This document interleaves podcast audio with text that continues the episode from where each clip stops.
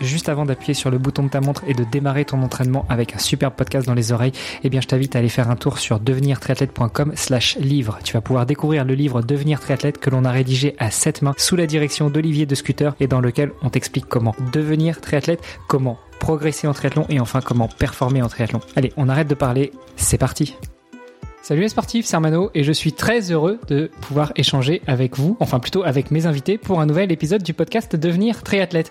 Voilà, je me suis pris les pieds dans le, dans le, dans le tapis pour la présentation de cet épisode d'aujourd'hui. Bon, comme d'habitude, eh bien, il y a Olivier de Scooter qui m'accompagne dans cet épisode. Salut Olivier. Salut, salut Armano, salut à tous. Euh, cette semaine, nous avons un invité euh, élevé au rang de docteur, enfin au titre de docteur. Euh, je veux parler de docteur Fabrice Kuhn. Salut Fabrice. Eh, bonjour à tous les deux et puis bonjour à tous les auditeurs. Fabrice, c'est super de t'avoir euh, avec nous. Ça fait euh, longtemps qu'on entend parler de toi. Euh, je dois le confesser, tes livres sont encore dans ma to, dans ma to read list, mais mais par contre on a on a entendu parler de toi bah, déjà sur sur certains podcasts de, de copains qui qui ont éventuellement pu te tendre le micro. Puis aussi on en avait pas on avait parlé de toi avec que notre éditeur Fabien Moine qui qui a publié le livre Devenir triathlète et qu'on avait reçu à ce micro et avec qui on avait parlé notamment de de tes travaux sur le sport d'endurance et autres. Donc c'est des sujets qu'on va pouvoir aborder avec toi aujourd'hui. Mais avant tout, Fabrice, je te propose de te présenter. Dis-nous tout. Qui est le docteur Fabrice Kuhn? Eh ben, donc, je suis euh, médecin généraliste, médecin du sport, euh, triathlète, trailer, swimrunner, euh, tout ce qui m'amuse un peu dans les sports d'endurance. Et puis, bah, je suis auteur de cinq livres maintenant surtout sur la nutrition pour les sports d'endurance et puis euh, sur l'entraînement aussi. Sur la nutrition, sur les sports d'endurance, on va pouvoir y revenir. Euh, bon, tu nous disais, tu, viens de nous dire que tu étais euh, triathlète. Maintenant, tu es triathlète, euh, swimrunner et autres. Euh, on peut revenir un petit peu plus euh, en détail sur ta pratique du sport. Comment est-ce que tu as rencontré le sport et comment est-ce que tu as choisi tes différentes pratiques? Alors, j'ai toujours fait un petit peu de sport, mais un petit peu, un petit peu de tout, du tennis, du foot. et puis j'ai commencé à courir. C'était en 98 parce que j'ai un copain qui m'a dit viens on fait un marathon et donc j'ai commencé la course à pied par un marathon exactement ce qu'il faut pas faire mais je l'ai fait. J'en ai souffert. Ça c'est plutôt euh, je l'ai fini mais bon j'ai fini euh, bien fracassé mais bon en 98 c'est vrai que j'en avais pas autant accès à, internet et à toutes les informations qu'on a maintenant. Et donc j'ai continué comme ça à bricoler et le même copain m'a m'a tanné pendant quelques années pour venir faire du triathlon. J'ai dit non, j'ai pas le temps, j'ai pas le temps. Et puis finalement, je m'y suis mis et j'ai commencé le triathlon en 2006. Euh, et du coup, euh, j'ai commencé en septembre 2006 et décembre 2006, j'ai fait ma première Saint-Élion aussi parce que euh, j'ai dit allez, tiens, on va tenter un autre chose qu'un marathon et j'ai attaqué le trail d'emblée par, par la Saint-Élion sans passer par le cours avant. Donc en fait, j'ai toujours été sur du long euh, et euh, en triathlon, j'ai commencé par un, un, sprint, puis un, un, un CD, enfin les, ce qu'on appelle moyenne distance maintenant, distance olympique, et puis tout de suite je suis passé sur le long. La première saison, j'ai attaqué euh, sur du long euh, d'emblée, et puis bah, j'ai jamais lâché, lâché, le long. En, en, général, avant les gros efforts comme ça, on dit toujours qu'il faut consulter son médecin avant. Euh, donc du coup, est-ce que est-ce que c'est pas un peu le comble pour toi qui est médecin et qui euh, se lance directement sur des distances euh, hyper longues comme ça? Je ne suis pas mon médecin traitant. D'accord, c'est ça, ok. C'est un peu le cordonnier mal chaussé. ouais, c'est ouais, ce que j'allais dire, ouais. C'est surtout que, euh, en fait, je cherchais à m'amuser et puis que de. En fait, quand je me suis lancé sur ma première Saint-Élion, j'avais aucune conscience de ce que c'était. Alors, je l'ai très bien terminé, il euh, n'y a pas eu de souci, mais euh, euh, oui, je le déconseille. Et, et attends, et c'est qui ton médecin traitant du coup? Il n'y en a pas. La, la, la, plupart des médecins. C'est le, le, fameux pote qui t'a tanné pour faire du, du marathon, c'est ça, non? Euh, Non, il est pas médecin. Bon, donc du coup, on doit, on, doit, on doit écouter ce que tu dis, mais pas ce que tu fais, c'est ça? Ah non, je me suis assagi. tu peux écouter ce que je dis maintenant. Ok. Bon. Bah, la preuve, tu t'es assagi, t'as pas commencé direct par l'Ironman en triathlon, t'as commencé par un, un court distance. Euh, oui, oui. Non, la première année, j'ai fait le triathlon, euh, j'ai fait euh, un sprint et un, et un CD, et euh, donc en septembre après, j'ai attaqué le L de Vouglan, qui était très sympa. La deuxième année, je suis passé sur euh, Gérardmer en long et à l'époque c'était euh, 4, 120, 30 les distances avant que ça passe en half. Euh, et je crois que la troisième année, euh, j'ai dû passer sur Ironman. Ouais, c'est pas mal comme parcours. Et du coup, sur Ironman, t'en es, t'en es où? Donc, t'as commencé en 2009 l'Ironman, si je comprends bien, parce que tu dis que t'as commencé le tri en 2006, troisième année sur Ironman, donc 2009 l'Ironman Non, alors le premier, c'est le premier long, du coup, j'ai commencé le tri en 2006, mais le premier long, il était en 2007, 2008, 2009. Ah, j'ai dû louper un truc, ça devait être en 2010, mon premier, premier Ironman, et c'était le Streamman. Bon, et alors, depuis, ça a donné quoi pour toi praticien de la médecine, médecin du sport et, euh, et triathlète euh, sur Ironman, ça donne quoi? Eh ben écoute, j'ai progressé, progressé. À chaque... En fait, j'ai progressé avec mes livres. À chaque fois que euh, euh je me suis instruit pour mes livres, j'en ai profité. Je suis mon premier cobaye en fait. Euh, et à chaque fois, j'ai progressé, progressé. Et donc, ben, maintenant, j'ai fait 10 Ironman. Le dernier que j'ai fait, il date. Hein, maintenant, c'était 2019 à Kona. Euh, mon record, il date de bah, 2019 euh, sur le Tour Endman où j'avais fait 10.07 j'avais fait la même chose à Francfort, Francfort l'année d'avant, je crois. Et, j'imagine que c'est comme ça que tu t'es euh, qualifié pour Kona, parce que tu nous balances ça comme ça facilement. Donner Ironman, c'était à Kona. Bon, pour ceux qui connaissent pas, j'espère qu'il y en a pas dans le podcast qui ne savent pas de quoi on parle quand on parle de Kona, mais Kona, c'est juste l'Ironman d'Hawaï, les championnats du monde euh, de triathlon Ironman. Donc, euh, tu t'es qualifié pour aller là-bas? Oui, oui, je me suis qualifié à Taïwan, où j'ai fait une deuxième place dans ma catégorie d'âge. Alors le temps est pas très représentatif parce que j'ai mis 9h10, mais la natation a été amputée parce que la mer était démontée, donc il y avait euh, une espèce de crique où on a fait qu'un parcours de 800 mètres.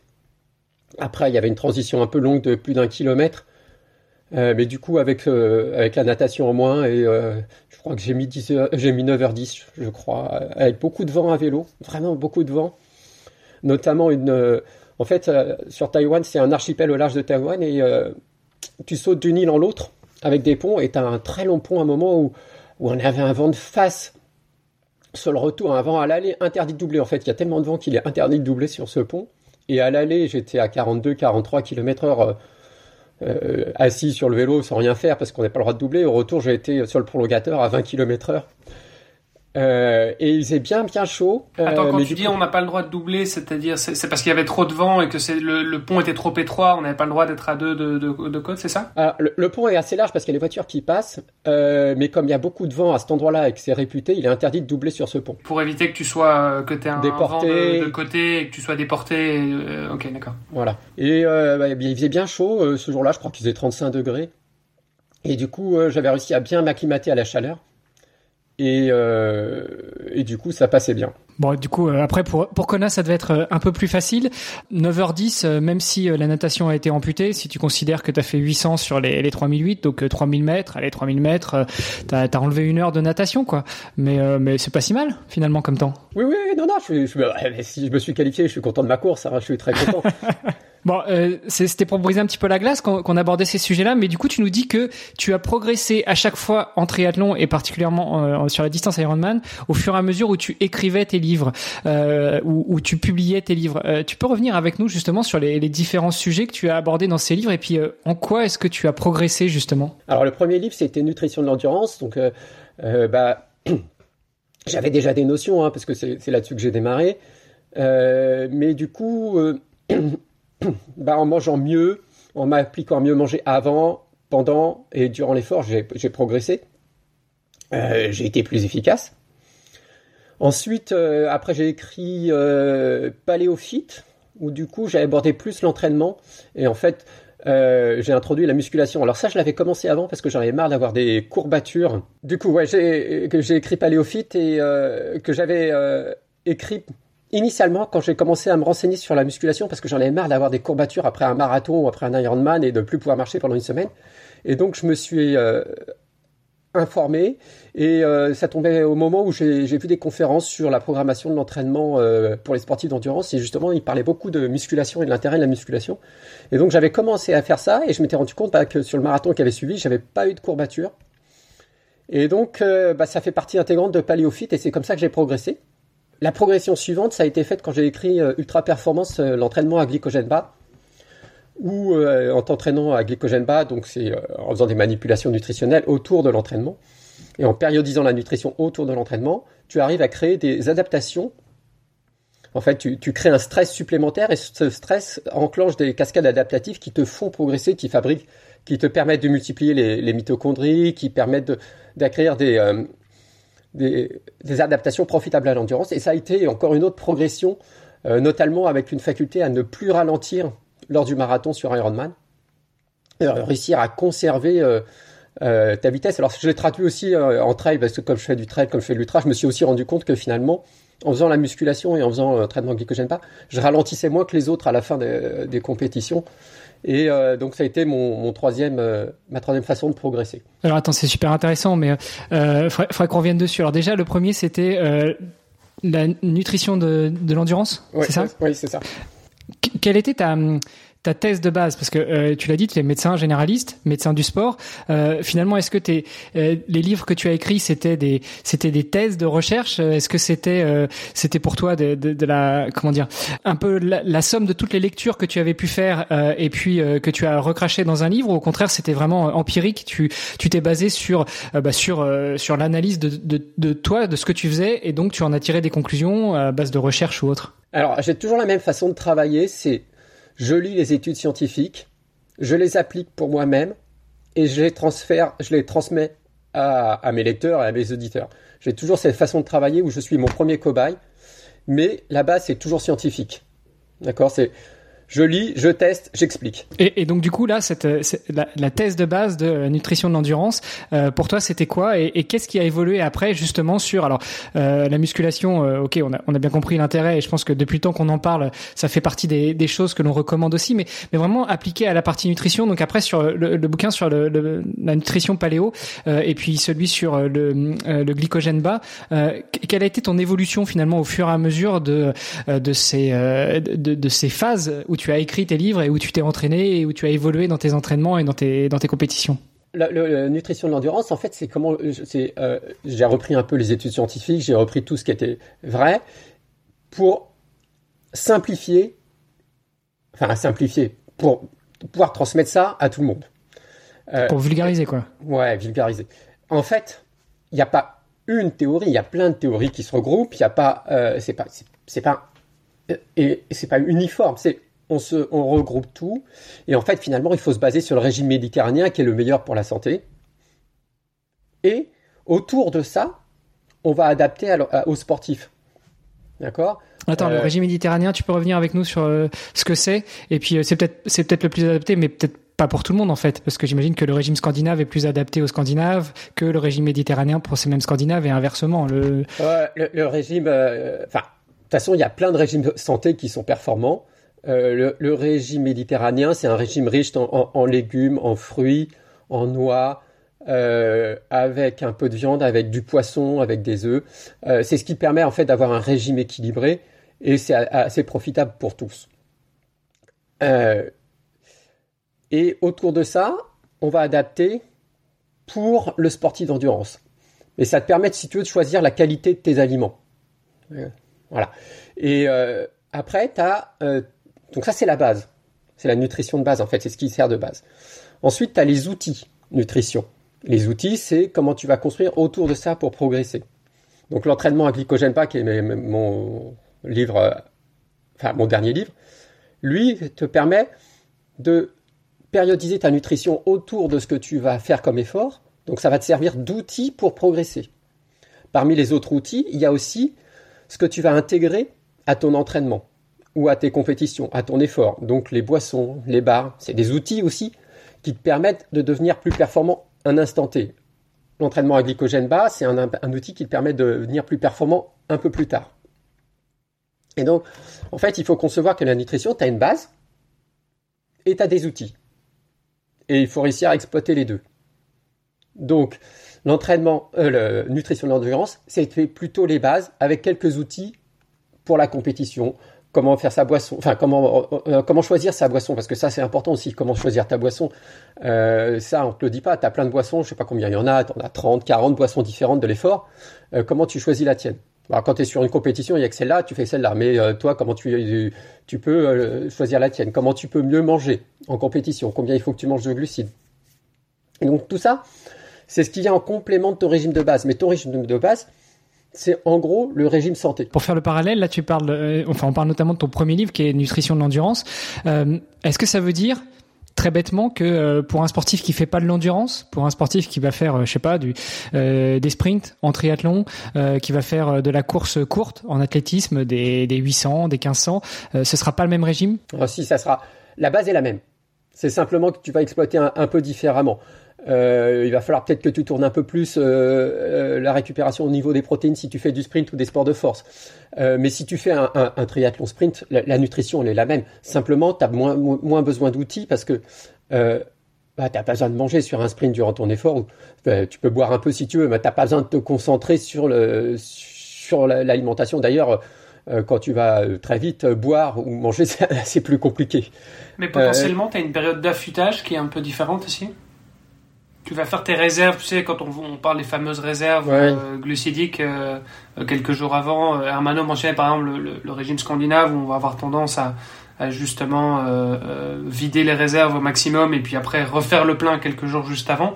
Est-ce que ça c'est différent en fonction des, des distances vise? Ah, C'est sûr que c'est plus important quand tu vises du, long que, du, que un sprint. Un sprint, euh, bah, il faut que tu fasses le plein, mais tu n'as peut-être pas besoin de faire trois jours de plein euh, si tu fais, euh, tu vas pas dépenser tout ton glycogène musculaire. Le glycogène, c'est tes réserves de glucose dans les muscles ou dans le foie. Glycogène musculaire dans, le muscle et glycogène hépatique dans le foie. Si tu manges un jour où tu fais une petite surcharge, ça va te suffire pour faire un sprint. si tu pars sur à partir du half, ça va être un peu plus compliqué, il faut que tu aies des réserves un petit peu plus abondantes. Mais l'affûtage, c'est pas que nutritionnel, c'est aussi euh, tout ce qui tourne autour, euh, la, fatigue, les séances et, tout ça. Donc tout ça, ça reste important dans les, que soit le, la distance choisie. Ouais, parce que c'est vrai que si on fait un rapport, finalement, un sprint, en tout cas en triathlon, c'est un peu moins d'une heure maintenant, euh, finalement, ça représente même pas le temps de la natation sur un Ironman, quasiment. Donc, euh, effectivement, on n'est pas sur les mêmes rapports euh, de temps à l'effort et puis de capacité aussi d'alimentation et d'hydratation. Tu l'as dit, sur un sprint, quand on va courir vite, on n'aura peut-être pas forcément la capacité à boire ou à manger, alors que sur un Ironman, même si on est rapide, même si on claque un marathon en 2h30 sur Ironman, on a quand même un peu plus le temps d'attraper un gel, une barre ou de manger quelque chose. Alors, le sandwich, peut-être pas, mais... ouais, au niveau gestuel, c'est plus facile en tout cas. Ouais, c'est clair. C'est plus facile à, à, 5 minutes au kilo qu'à à 2,30. Euh, ok. Euh, donc ça, c'est sur la partie euh, nutrition de l'endurance. Euh, tu as parlé aussi de paléo. D'où te vient justement cette idée d'aborder le régime paléo et, peut-être en introduction, qu'est-ce que c'est que le régime paléo? Alors, j'ai pas abordé le régime paléo. Paléophyte, c'est un livre sur l'entraînement inspiré des chasseurs-cueilleurs, dans lequel j'aborde pas le, régime paléo. Euh, parce que ça a été fait dans un autre livre chez mon éditeur. Alors voilà, ça y est, maintenant si tu nous embrouilles aussi, on va plus en sortir. mais, mais, par contre, euh, dans Paléophyte, c'est s'inspirer euh, des activités des chasseurs-cueilleurs pour progresser. Et en fait, s'inspirer des, activités des chasseurs-cueilleurs, c'est c'est plusieurs choses. C'est la polarisation de l'entraînement, parce que quand tu regardes les chasseurs-cueilleurs, ils avaient soit de l'endurance pure, et beaucoup d'endurance pure quand ils marchaient. ils marchaient beaucoup, un peu de course, de la force, parce qu'il fallait arracher les tubercules, porter les animaux, euh, tout ça. Et donc, alors forcément, ils ne faisaient, pas gonfler les biceps, hein, ils n'allaient pas faire des squats, mais par contre, ils faisaient de la force et beaucoup et de la vitesse pure du sprint, soit pour terminer une chasse, soit pour échapper à un prédateur, mais finalement, ils faisaient peu de, zones intermédiaires. Et en fait, donc c'est réparti en trois zones. Hein, c'est ce que utilisent une partie des chercheurs euh, euh, sur la polarisation de l'entraînement, qui sont une, partie basée en, Espagne ou en, en Norvège. Et donc, tu as trois zones d'entraînement. L'endurance, zone 1, la haute intensité, zone 3, donc c'est au-dessus de 90% de ta fréquence cardiaque maximale, et euh, l'endurance, la zone 1, c'est en dessous de 85, et tu as la zone intermédiaire, 85-90% de la fréquence cardiaque maximale, qui correspond à la zone 2, et qui finalement est le seuil. Et donc en fait, tu retrouves tes 5 intensités classiques. Ouais, la, la polarisation d'entraînement, il y a trois zones euh, qui sont utilisées par les chercheurs norvégiens, entre autres. Euh, zone 1, c'est l'endurance pure, donc c'est en dessous de 85% de ta fréquence cardiaque maximale. Zone 3, c'est la haute intensité, c'est au-dessus de 90% de ta fréquence cardiaque maximale. Et la zone 2, c'est entre les deux, entre 85 et 90% de ta fréquence cardiaque maximale. Et c'est ce qui correspond au seuil. Finalement, on recoupe euh, ce qu'on utilise classiquement les 5 intensités. Zone I1, I2, c'est la zone 1. I3, le seuil, c'est la zone 2. Et I4, I5, c'est euh, la c'est la zone 3 à haute intensité finalement. Donc tu retrouves à peu près la même répartition mais en trois zones.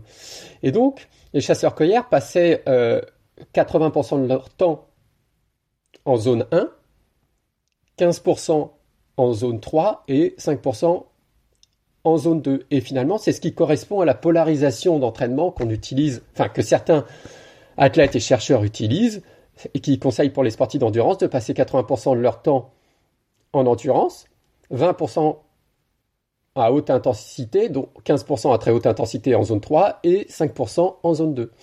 Donc finalement, on recoupe ça. Autre similitude entre ce que faisaient les chasseurs-cueilleurs et, euh, ce que font les meilleurs sportifs d'endurance, c'est la musculation. D'accord? Et on, sait maintenant que la plupart des, des, athlètes de haute performance en endurance font de la musculation en plus.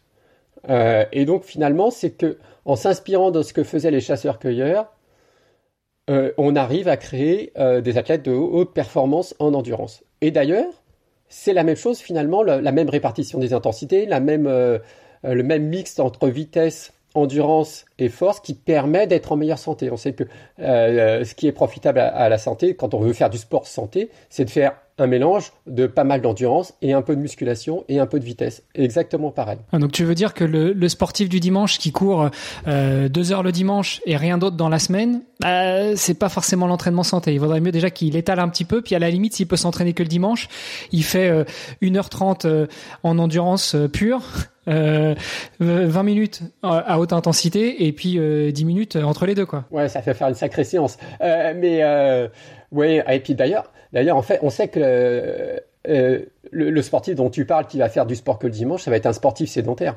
un sportif sédentaire, c'est quelqu'un qui fait du sport quand même, mais qui, par sa sédentarité, c'est ne faire rien faire le reste du temps, être beaucoup assis, ne profite pas autant des effets du sport qu'il devrait et dont la santé s'altère.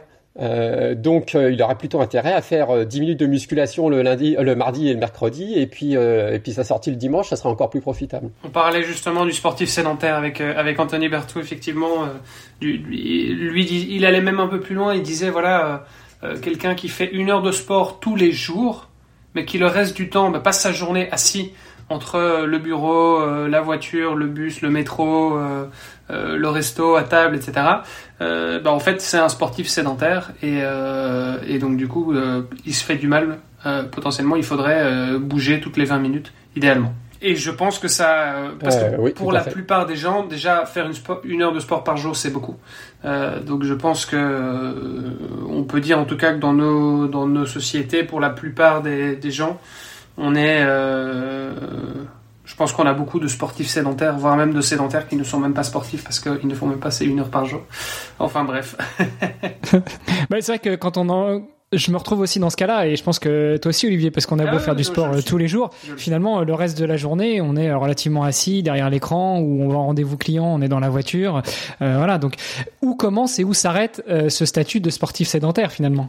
Oui enfin après je, je, sais pas s'il y a une, une, limite précise hein, mais je veux dire même quand je m'entraîne beaucoup parce que je suis en, en préparation d'un objectif et que je monte à 15-20 heures d'entraînement sur la semaine bah, malgré ça, euh, voilà, le reste du temps, effectivement, c'est vrai que je, suis beaucoup assis euh, et, un peu immobile devant un écran, quoi. Et ça, ça arrive beaucoup, effectivement.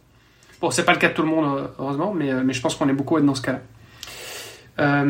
Fabrice, tu, tu, tu disais aussi, tu soulignais l'importance de la musculation. moi, c'est quelque chose que j'ai que j'ai pris en compte là depuis l'année passée parce que j'ai euh, bah, sur mes dernières courses un peu euh, longues, euh, je sentais que ce qui faiblissait fatalement, bah, c'était les muscles, c'était les jambes. et donc c'était ma limite, et donc il fallait que je fasse de la musculation. Donc cet hiver, enfin depuis les, derniers mois, j'ai mis de côté le vélo, les plaquettes, et je, fais beaucoup plus de musculation. maintenant, ce serait peut-être bien de redéfinir qu'est-ce que c'est que la musculation, parce que je pense qu'il y a beaucoup de choses autour de ça. Euh, et qui sont peut-être pas toutes euh, bénéfiques pour autant. Euh, donc euh, qu'on parle de, de, renforcement musculaire un peu light, qu'on fasse du crossfit, qu'on fasse du bodybuilding.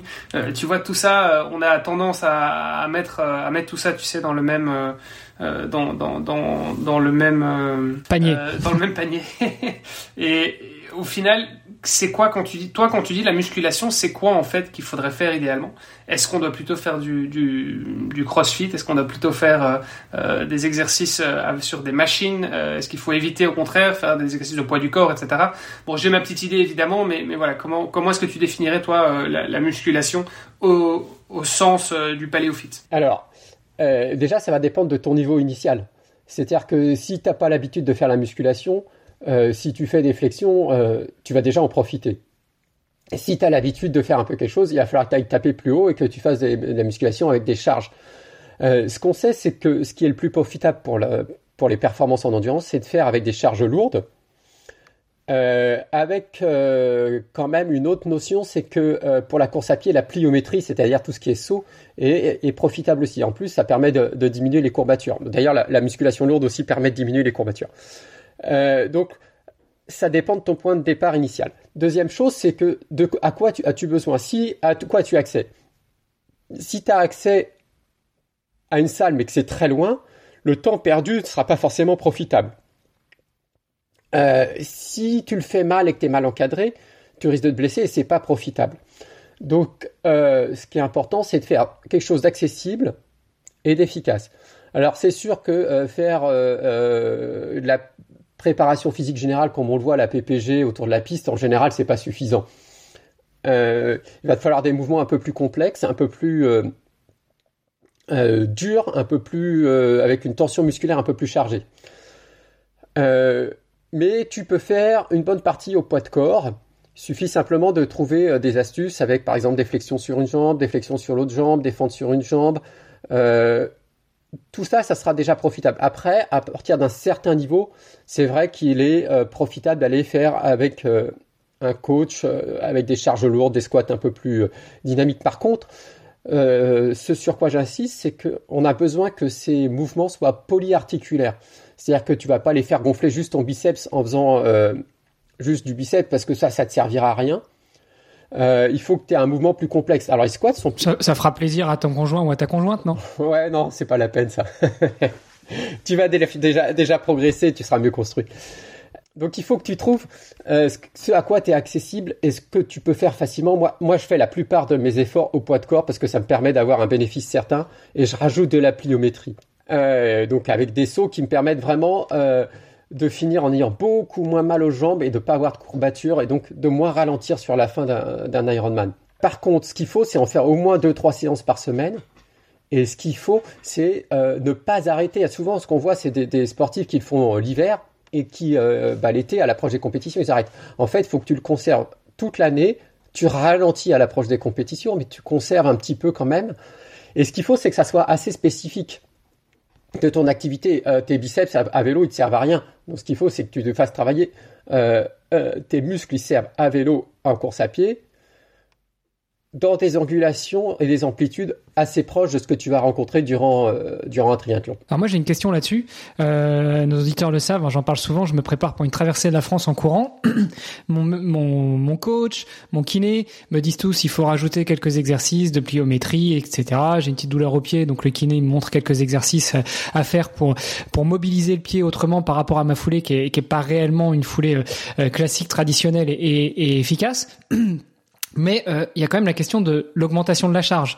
Alors quand on dit on en garde un petit peu tout le temps, toute l'année, euh, y compris pour les sportifs qu'on peut et sportives qu'on peut toutes et tous être à euh, faire pas mal l'hiver et puis après dès que la saison commence à arriver, on, on laisse de côté. Euh, bon, il y a peut-être une question de motivation, mais il y a aussi une question de charge. Ça, ça, veut dire quoi? Ça veut dire on met 5 minutes par jour, 10 minutes par jour, deux fois 5 minutes dans la journée, parce que euh, quand tu t'enquilles, je sais pas, si t'es à 15-20 heures d'entraînement par semaine et que tu rajoutes mine de rien, bah, une demi-heure de d'exercices euh, PPG, pliométrie et autres par jour, bah, ça rajoute du volume. Alors, moi, je, rajoute en gros euh, 3 fois 20 minutes dans la semaine. 2 à 3 fois 20 minutes dans la semaine. Et à l'approche des compétitions, il me reste que euh, 2 fois 4 minutes dans la semaine. Donc je deviens de plus plus spécifique. J'ai parfois 20 minutes de musculation juste après l'entraînement en course à pied ou en vélo. J'ai parfois ce que j'appelle des séances mixtes où je pars courir et euh, toutes les 5 minutes, je fais une à deux minutes de musculation euh, pour repartir avec euh, courir tout de suite en endurance derrière avec les les jambes bien chargées de l'effort. et puis voilà la façon dont je travaille. Et donc finalement, tu arrives à pas perdre trop de temps.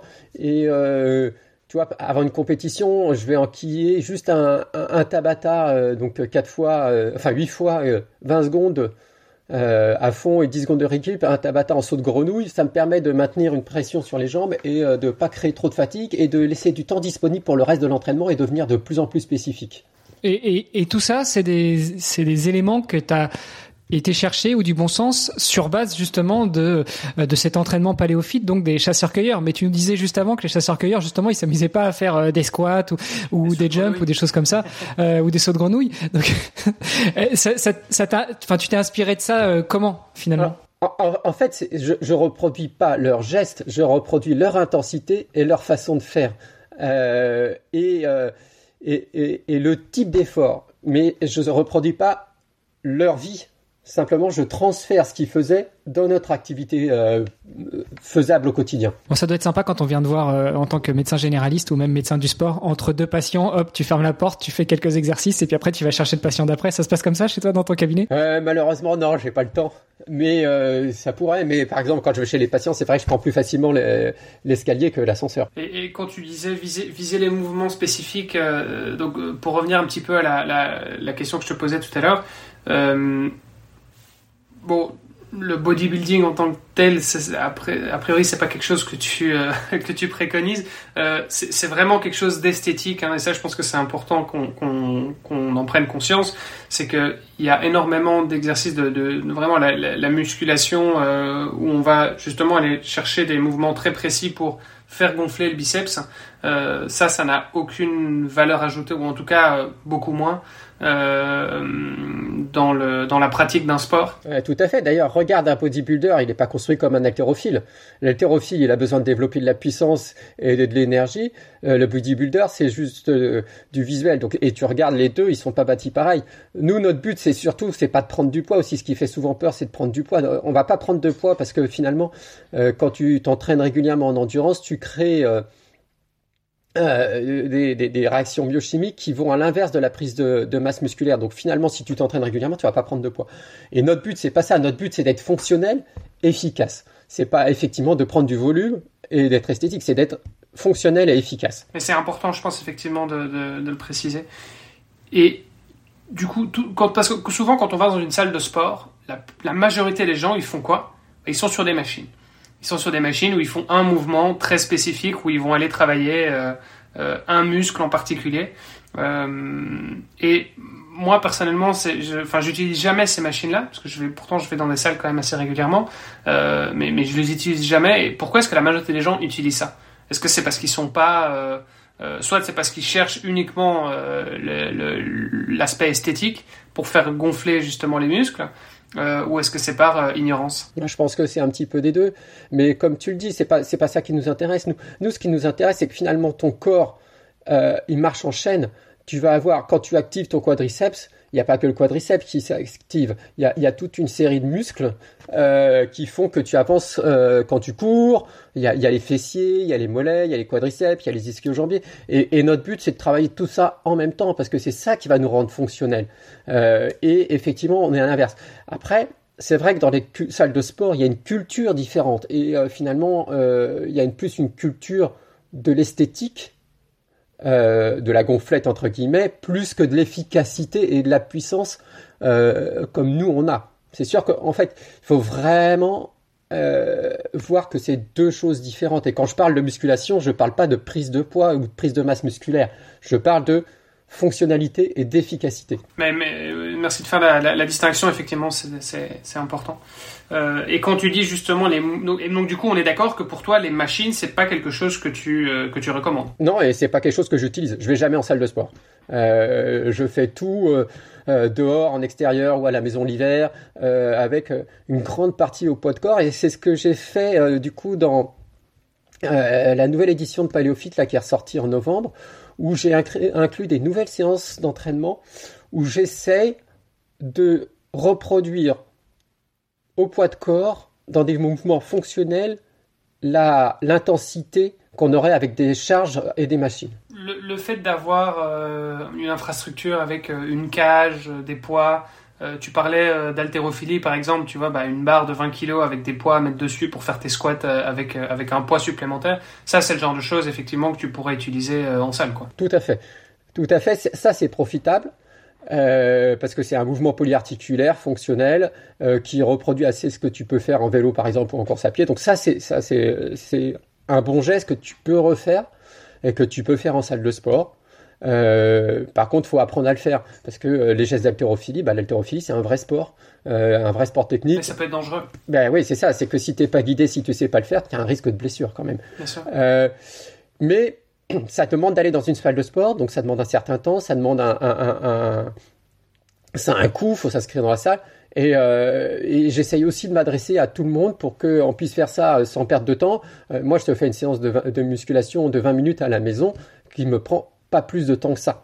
Mhm. Et que je peux faire quand je suis en vacances dans un hôtel ou quand je suis en vacances dans un appartement. Peu, peu importe, je le fais un peu n'importe où. Et c'est une autre chose que je peux faire aussi dehors et profiter du beau temps l'été euh, et rester dehors quand, autant que je peux. Et en même temps, même profiter de la pluie et du mauvais temps en hiver. Hein, euh, finalement, il y en a qui aiment ça aussi. Ouais, moi j'aime le chaud, pas la pluie. En même temps, ce qui est difficile, je trouve, c'est justement d'avoir cette discipline de le faire. Tu vois, moi ma sortie vélo, je vais la faire, ou ma sortie en course à pied, ou, ou aller à la piscine. Mais par contre, c'est les, les, les 5, 10, 15, 20 minutes euh, d'étirement et de renfort musculaire, de renfort musculaire à la maison, ça. Euh, c'est le genre de truc, enfin, j'ai beaucoup de mal, tu vois, et je pense qu'il y a beaucoup de gens qui se reconnaîtront là-dedans. C'est difficile d'avoir cette discipline de se dire, bah oui, ça, je vais les faire, mais euh, combien de fois, combien de gens se sont pas dit, euh, tiens, je vais faire 100 euh, pompage tous les matins, et en fait, tu le fais trois jours, et puis le quatrième, t'as oublié, et tu le fais le cinquième jour, et après, c'est fini, tu vois. donc, est-ce que toi, t'as des trucs par rapport à ça, et est-ce que le fait de justement avoir peut-être des cours collectifs euh, du style justement le CrossFit, j'en parlais tout à l'heure. Euh, est-ce que c'est des choses que tu recommandes aussi? Alors le CrossFit, oui, mais à condition de ne pas le faire à fond comme ils font certaines fois. C'est-à-dire que tu les as déjà vu faire. Euh, parfois, quand ils font du CrossFit, il y a toujours une espèce de compétition et ils font tous les gestes à fond, à fond, à fond, à fond, et quitte au, détriment de la qualité. moi, ce que je suis comme toi, hein, j'aimais pas faire de la musculation au début. je continue à le faire parce que j'en ai trouvé le bénéfice. Et, il a fallu que je passe par créer des séances de musculation où je me mettais un thème. Euh, par exemple, tu j'avais créé des séances où, euh, qui s'appelaient 226, comme la distance euh, en kilomètres d'un Ironman, où finalement je, faisais euh, deux fois 26 répétitions et ça représentait quelque chose pour moi et ça m'a permis de m'amuser et d'y aller. je fais aussi les séances de musculation en groupe. Comme ça, tu es avec les copains, c'est plus marrant. La séance mixte dont j'ai parlé tout à l'heure, où tu fais 5 minutes de course en endurance, 2 minutes de musculation, 5 minutes de course, ça te permet de le faire à plusieurs groupes, enfin plusieurs personnes dans le même groupe, mais de personnes de groupe euh, de niveaux différents et tu peux faire ta musculation ensemble. Et euh, du coup, tu as un côté assez ludique.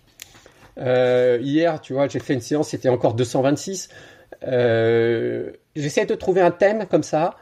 Ce qui me permet de me motiver, c'est je sais que ça fonctionne, je sais que j'en ai que pour 20 minutes, je sais que je vais essayer de trouver un thème, une façon de faire qui va m'amuser.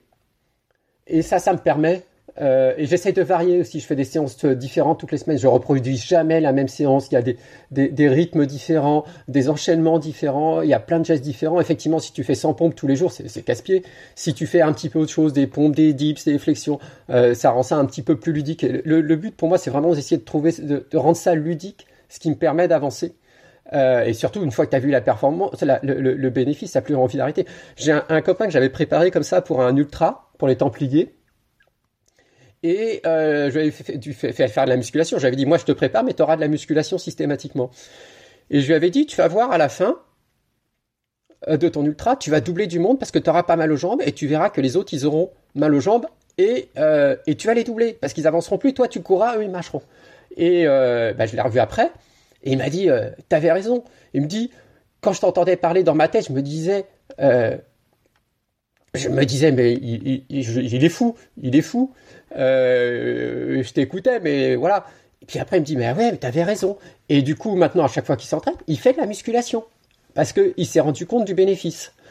Euh, mais par contre, il fait que de la musculation au poids de corps. Il n'a pas besoin d'aller plus loin. Ça lui prend deux fois 20 minutes dans la semaine, mais c'est deux fois 20 minutes qui sont hyper rentables. En même temps, il faut pas aller euh, J'imagine que tu as aussi des limites, c'est-à-dire que c'est bien de faire de la muscu, mais euh, si, si tu commences à faire plus de muscu que, que t'entraîner euh, en courant ou à vélo, ce qui est peut-être un petit peu euh, mon cas pour l'instant, tu vois. Donc je me dis que je vais devoir, je vais devoir inverser la tendance là bientôt parce que la saison va reprendre. on enregistre au mois d'avril là.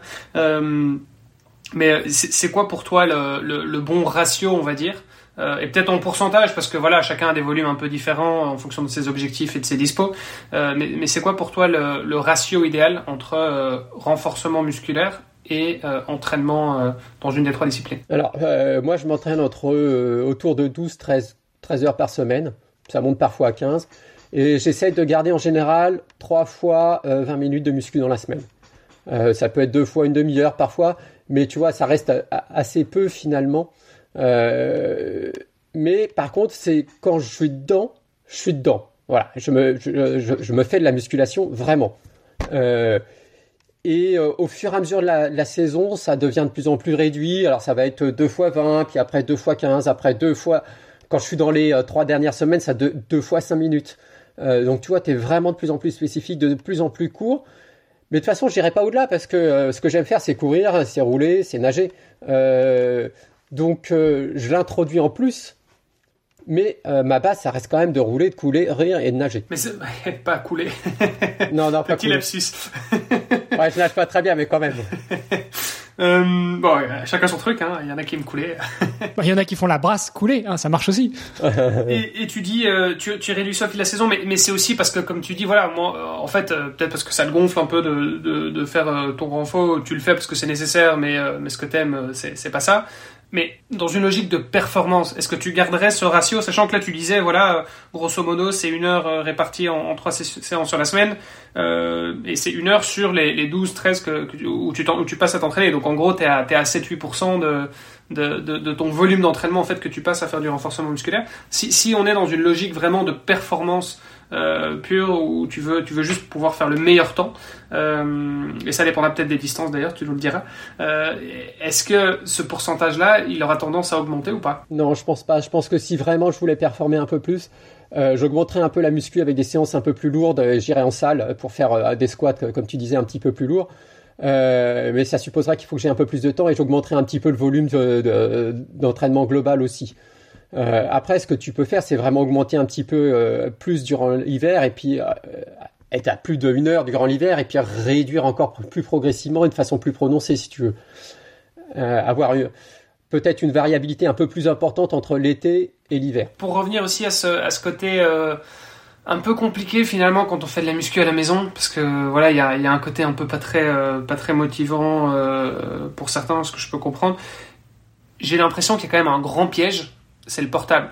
T'as ton téléphone à côté de toi. Le truc, c'est que la muscu, contrairement à une sortie course à pied, bah, en fait, tu cours. A priori, tu t'arrêtes pas de courir.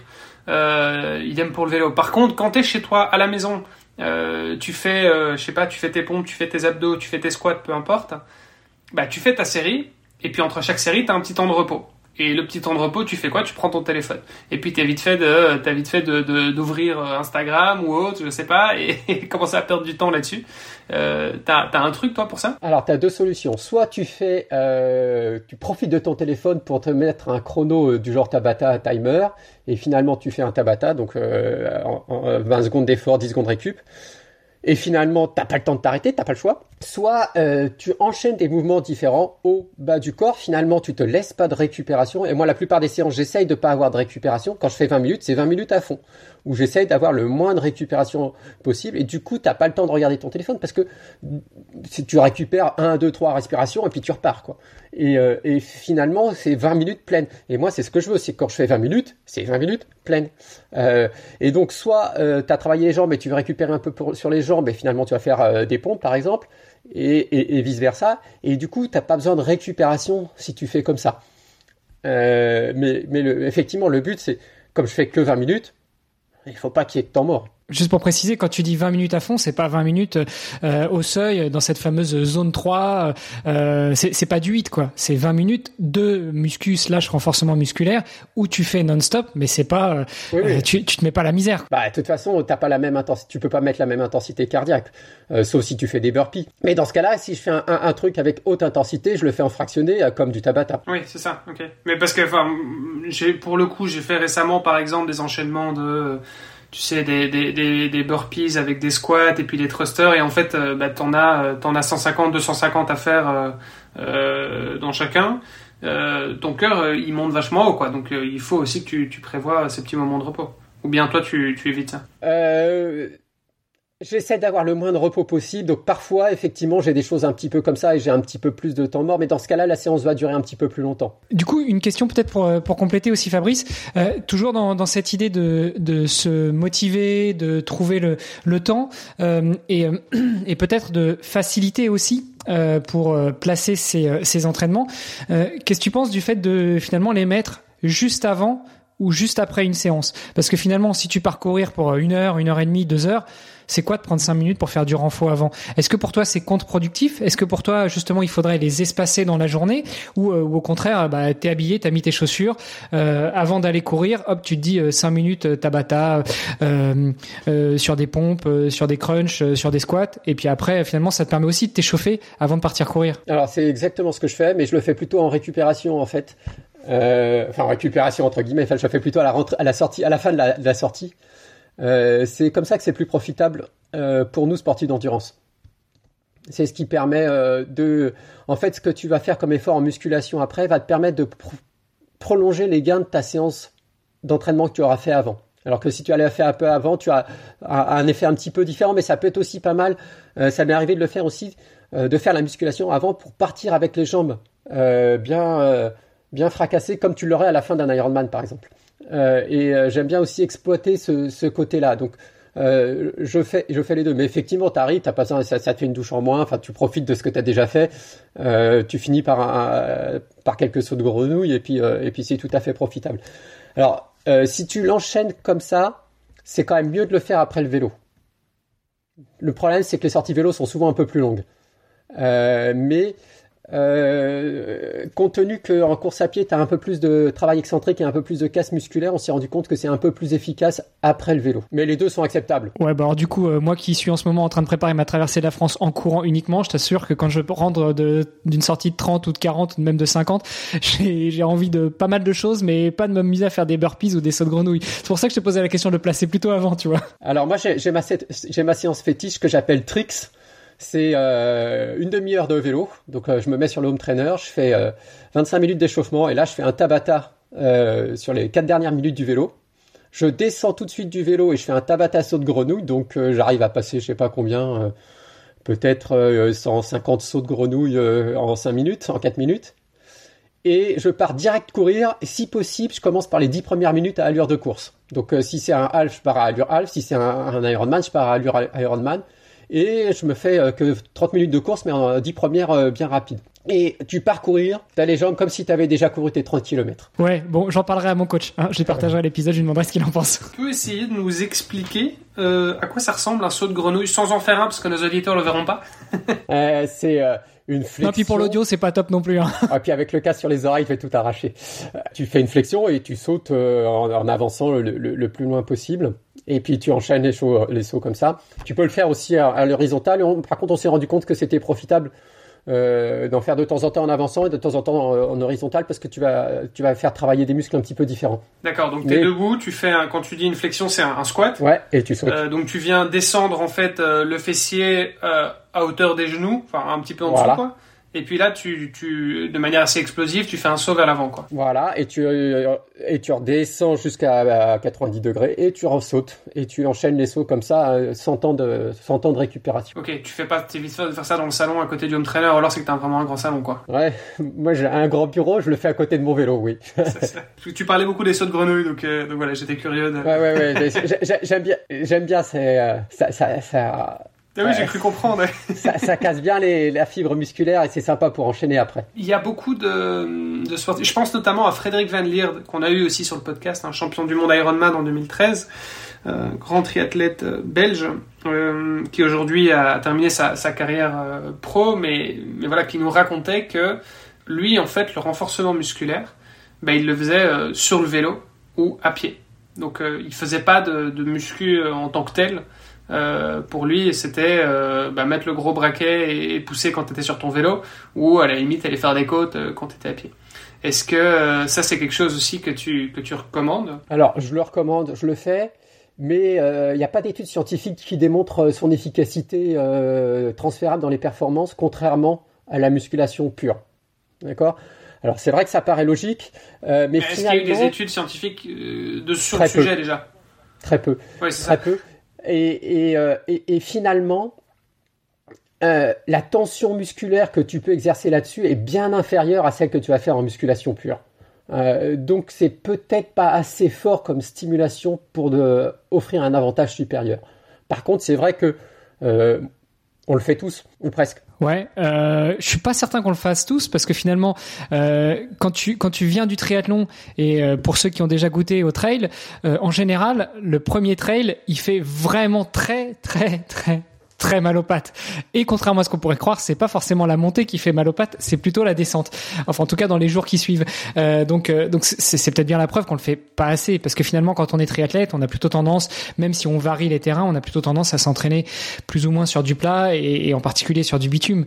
Euh, donc, c'est peut-être là justement aussi que la musculation prend tout son prend tout son sens et tout son intérêt. Je pense que les deux sont complémentaires. Moi, je vais beaucoup courir sur les bosses. Souvent, je, je, je passe d'une bosse à l'autre. Euh, alors pas des bosses de, de fou parce que j'habite en Seine-et-Marne, euh, je n'ai pas des bosses, je sais pas de la montagne, euh, mais ça me permet de me motiver, d'aller chercher une bosse, de temps en temps un peu de plat, de temps en temps un peu de bosse.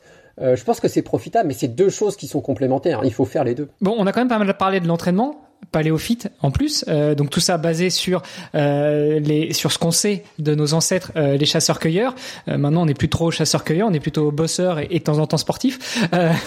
Et, et, il faudrait qu'on fasse encore un peu plus de mouvement dans l'équilibre de la préparation et de la performance, il y a aussi euh, l'alimentation euh, et le sommeil. Euh, bon, l'alimentation, c'est un sujet que tu as abordé aussi. Le, le, sommeil, est-ce que c'est quelque chose que, que tu regardes aussi, que tu abordes aussi, que tu mimes aussi par rapport aux habitudes des, de nos ancêtres, les chasseurs-cueilleurs? Et, juste avant peut-être de rentrer dans cette nouvelle partie qui est, qui est, qui est le sommeil, juste pour clôturer sur, cette, sur la musculation, comme le disait Hermano, voilà, on est beaucoup assis, effectivement. Tu parlais aussi du sportif sédentaire.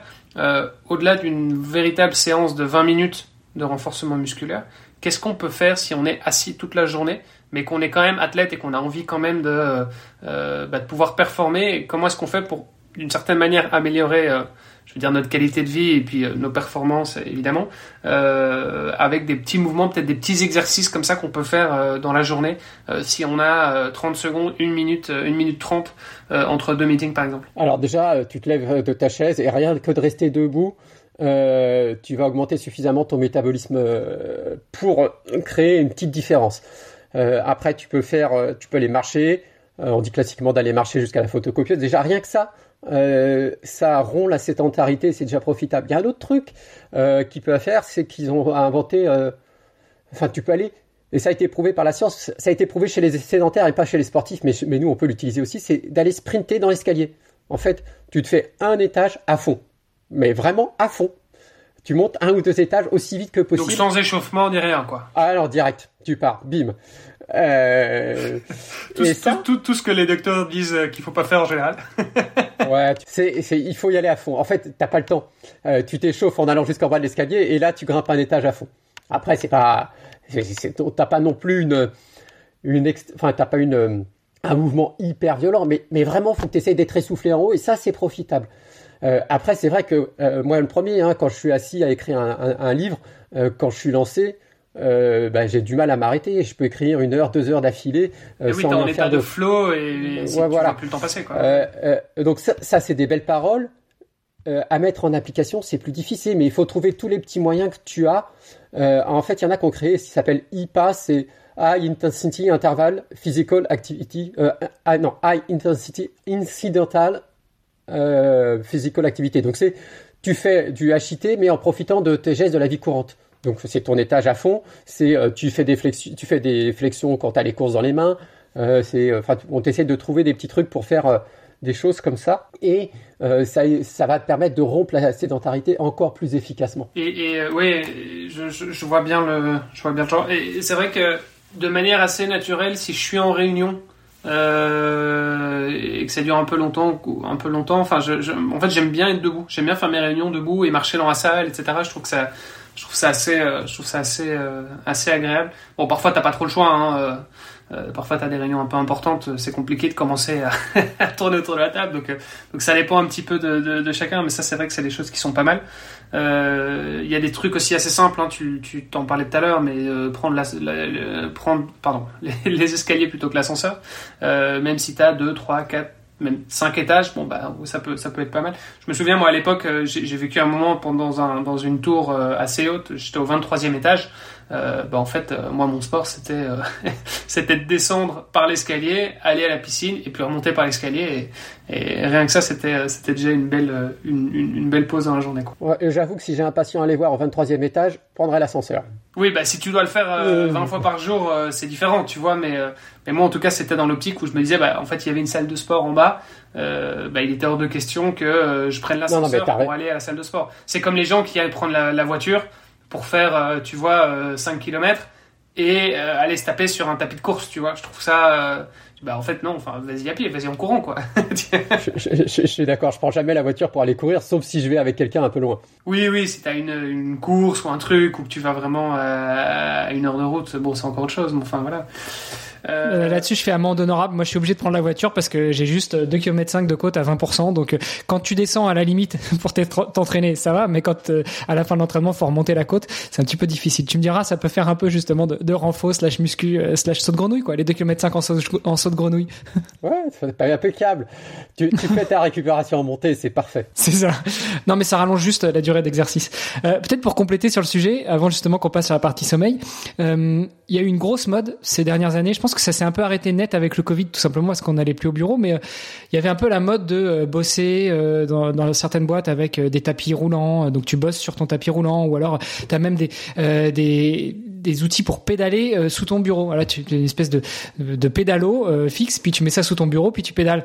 T'en penses quoi d'un point de vue, alors pas uniquement d'un point de vue activité physique, mais d'un point de vue justement mouvement, alors que tu es en train de faire autre chose? Moi, je sais que mon kiné, par exemple, m'a dit, je veux jamais te voir avec un ordinateur sur un, tapis de marche euh, en train de bosser parce que finalement ça ça modifie ta cinématique de, de marche et puis euh, et puis t'es pas forcément concentré dans ton mouvement. Alors les seules études que j'ai vues là-dessus euh, montraient que tu peux avoir surtout une perturbation de la concentration et une perturbation du geste fin. Donc si tu dois faire quelque chose de précis, tu vas être un, petit peu handicapé, mais les études montrent que c'est quand même plutôt profitable pour la santé. par contre, bah, j'en ai pas. et il y en a pas partout. mais dans l'ensemble, moi, ça me paraît une bonne idée quand même. Hein. Après, euh, tu vas pas, quand tu marches sur le tapis, tu vas pas perdre non plus, tu vas pas marcher à 10 km heure. Hein. Tu, tu marches à 1-2 km heure, donc tu as une petite dépense énergétique. Si tu fais du vélo, tu vas, tu vas rouler tranquille, tranquille. Après, moi, ça me perturbe quand même de faire ça. Je trouve pas que ça soit le plus efficient euh, au niveau euh, concentration. Donc, je pense que si tu fais des trucs occasionnels, mais un petit peu plus intenses, je pense que c'est aussi pertinent et tu seras peut-être un peu plus efficace dans chaque chose que tu fais. Mais par contre, ça suppose de, de, de, de, rompre ton activité professionnelle ou ton activité, de sortir de, de ton flow, comme tu disais tout à l'heure, si, si tu es dedans. on retient le, sprint euh, d'un étage dans les escaliers, euh, voilà. je, pense que je pense qu'on a fait on a fait un petit peu le tour là sur sur la, partie renfo euh, musculaire. Enfin, on pourrait encore en parler pendant des heures, mais, on a encore pas mal de choses à l'agenda. Euh, parlons sommeil justement. C'est quelque chose. Alors, tu nous disais, tu as écrit un livre Nutrition de l'endurance, tu en as écrit un autre Paléophyte. Il euh, y en a un autre sur le sommeil ou pas? Alors, euh, bah dans Paléophyte, tu parles un peu de sommeil. En fait, tu parles un peu de la récupération. Et c'est vrai qu'il faut savoir se donner le temps de récupération. Alors là, tu peux pas t'inspirer des chasseurs-cueilleurs d'il y a très longtemps parce que tu vois pas leur sommeil et leur sommeil n'est pas gravé dans la pierre. Euh, donc tu t'inspires de, des dernières tribus de chasseurs-cueilleurs qui restaient et ils les ont suivis dans leur période de chasse et donc ils faisaient la chasse et l'épuisement où tu perçus un animal sous la chaleur et tu profites de nos capacités humaines à supporter la chaleur comme les autres animaux ne le font pas. Et donc finalement, tu peux chasser quand il fait très chaud et les animaux euh, s'épuisent plus rapidement nous quand il fait chaud. Et donc ils se sont rendus compte avec ces euh, chasseurs-cueilleurs qui finalement vivent dans un environnement chaud que euh, les jours, les lendemains d'efforts de chasse intense, il y a des journées de repos. D'accord? Et donc, ils ont vraiment des journées de repos, ils accordent une vraie importance au repos. Deuxième chose, c'est qu'ils n'ont pas de téléphone, ils n'ont pas d'écran bleu, enfin de lumière bleue, et ils dorment vraiment. Et, euh, euh, et c'est une autre chose qui est importante, c'est qu'on s'est rendu compte que, la, que le sommeil est fondamental pour les performances et pour lutter contre les blessures. Euh, malheureusement, nous, triathlètes, on est capable de se lever tôt pour aller nager. On est capable de se lever tôt pour aller faire un entraînement à jeun, et parfois au détriment de la qualité de notre sommeil. Et est-ce qu'il faudrait pas mieux profiter un peu plus de sommeil que de s'entraîner une fois de plus? Euh, ou alors, il faut vraiment se coucher tôt et pas regarder la télé le soir. Euh, et pas, le, pas l'écran soir. Mais c'est sûr, c'est que le sommeil est très important. Et pour ça, on a une solution. Hein. Vous écoutez un podcast pour vous endormir, par exemple le podcast Devenir triathlète. Comme ça, il n'y a pas de lumière bleue, il n'y a pas d'écran, c'est juste parfait. Tu crois qu'on va les endormir? Ouais, non, c'est vrai, on va pas les endormir. Mais, mais après deux heures, peut-être qu'on les aura bercés un peu. Et puis, euh, et puis quand ils couperont, euh, quand ils enlèveront les écouteurs, ils s'endormiront, euh, tu vois, tout doucement. on peut espérer. non, en fait, en fait le, sommeil, c'est super important. Le problème, c'est que c'est, c'est décrié, quoi. Enfin, c'est, c'est te coucher de bonne heure, c'est la honte. moi, je me couche de bonne heure dès que je peux. je me lève de bonne heure pour aller nager. Euh, mais, mais, je me couche de bonne dès que je peux. Alors malheureusement, je travaille aussi des fois le soir et donc c'est un peu plus compliqué. Je me rends bien que quand je travaille le soir, je me rends bien compte que quand je travaille le soir, bah, m'endormir c'est beaucoup plus difficile. Euh, mais, mais, mais le sommeil n'a pas la juste valeur et il faut vraiment s'accorder ce temps de calme et ce temps de récupération pour en profiter ultérieurement. Alors, euh, on s'est rendu compte avec des, des, études chez les sportifs, souvent des basketteurs d'ailleurs, où on améliore leur performance en les endormir longtemps. Alors, comment tu fais dormir longtemps un basketteur? Bah, tu peux pas l'obliger à dormir longtemps, mais ce que tu peux faire, c'est l'obliger à rester longtemps allongé. Donc, lui prolonger son temps de euh, allongé au lit le soir, et donc forcément, il va dormir plus. Tu lui mets deux heures de plus au lit, il va dormir une heure de plus. Et en faisant ça, on améliore énormément leur performance, leur performance au shoot par exemple. Euh, nous, on sait que la fatigue, c'est super important dans nos performances. On sait que la fatigue, c'est un facteur limitant. Euh, et, donc, c'est important euh, vraiment de dormir et, et de pas vouloir en faire trop. Donc, à nous de trouver la solution. Souvent, bah, c'est qu'il faut zapper la télé le soir, quoi, hein, parce que euh, le matin, on se lève, euh, on a quelque chose. Il faut zapper la télé le soir euh, et, et, passer un moment de calme à lire ou puis, puis essayer de dormir. mais c'est vrai que c'est pas dans les habitudes. Après, l'autre solution, c'est de faire la sieste, mais la sieste, bah, tout le monde peut pas le faire. Euh, parce que c'est très mal vu. Oui, c'est mal vu effectivement. Alors ça dépend où. Hein. C'est clair, tu vas, je sais pas, tu vas en Espagne par exemple, ça, ça l'est, un peu moins. C'est, c'est voilà, c'est quelque chose de culturel. Euh, mais bon, ils ont un, c'est, ils ont un autre. Euh, ils, enfin, ils sont complètement décalés aussi. Hein. Je veux dire, ils mangent à 22, 23 heures et c'est tout à fait normal là-bas.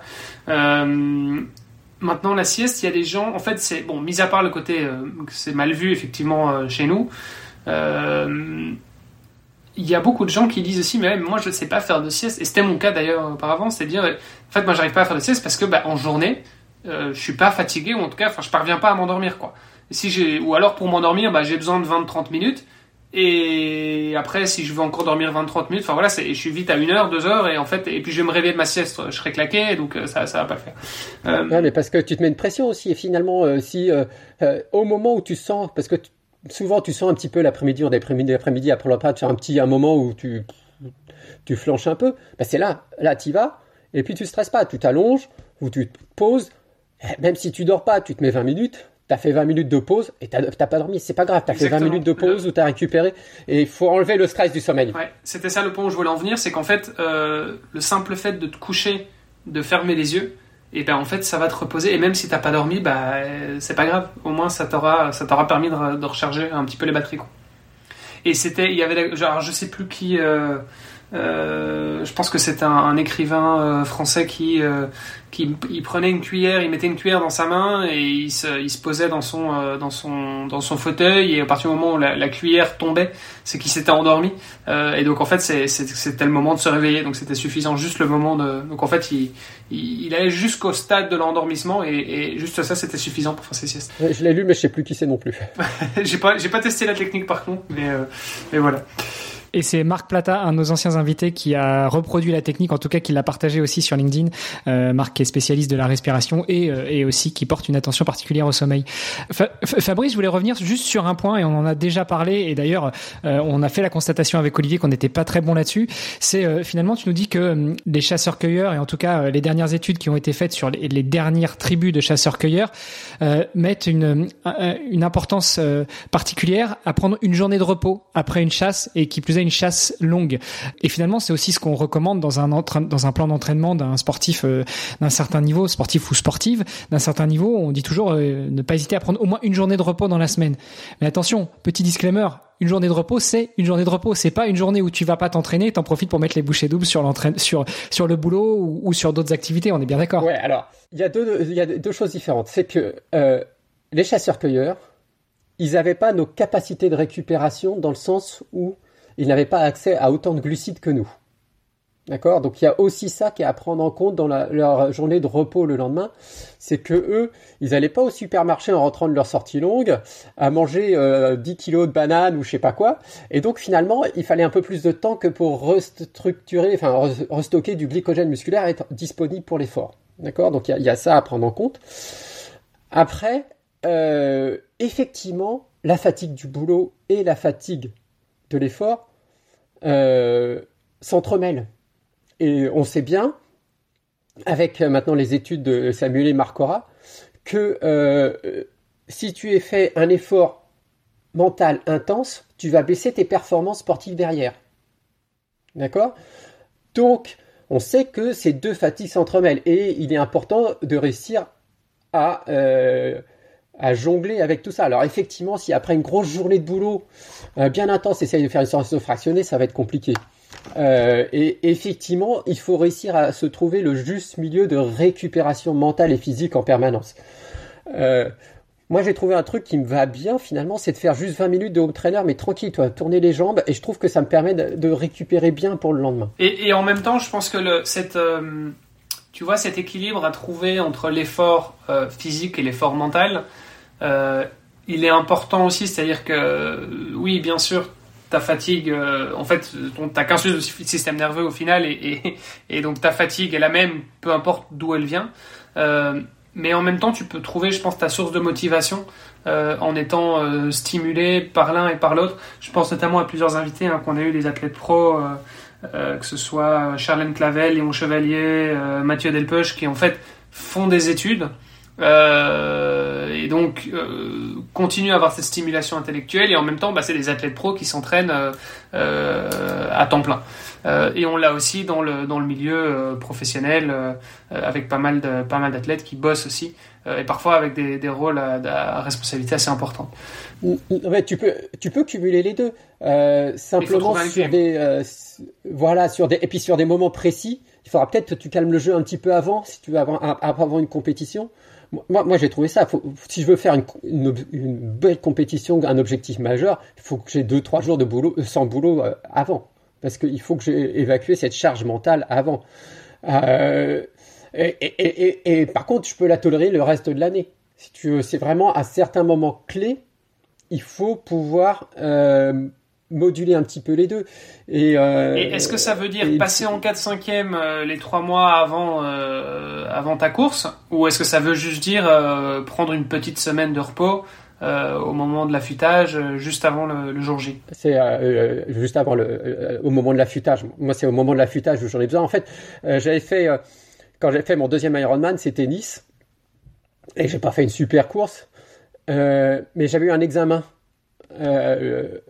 le jeudi. Et, le, jeudi, et du coup, j'avais, euh, j'étais arrivé, j'ai fait mon examen, mercredi, jeudi, j'avais deux, des examens toute la journée, et je suis arrivé avec une fatigue mentale euh, le, jour de Nice, et c'est vrai qu'on a une, une réserve de fatigue, en fait, et on pioche dans cette réserve de fatigue qui est mentale et physique. Et, euh, et je pense que je l'avais payé le, jour de l'Ironman, alors on le saura jamais, parce que tu n'as pas, pas une mesure physique qui te permet de te rendre compte. mais je m'en suis rendu compte. Et une autre fois, j'ai fait un Ironman, ce coup-ci, c'était Zurich, où finalement, je suis parti avec des copains, et ils ont tout géré. Ils ont géré le logement, ils ont géré la bouffe quand on était là-bas. Alors, ils me disaient, on va manger là. Oui, je on va manger là, ça me gêne pas. On va faire ça. Oui, je vais faire ça. Et finalement, si tu veux, je me suis laissé porter. Et là, j'ai fait une belle course. Euh, alors, c'est mon cas personnel, c'est un cas unique. Euh, donc, tu peux pas euh, en tirer une conclusion définitive mais sur moi-même, je me suis rendu compte que sur les derniers jours avant une compétition, si je me laisse un peu porter, si je me laisse un peu guider, si je ne me crée pas de stress excessif, on mange du poulet, on mange du poulet, on mange du poisson, je m'en fous, c'est pas grave. Euh, et si je, je, me laisse guider, je me rends compte que euh, je suis en meilleure forme le jour de la compétition. Mais parce que du coup, j'ai pas créé de petite fatigue mentale. Donc, pour moi, c'est important les 3-4 derniers jours avant la compétition.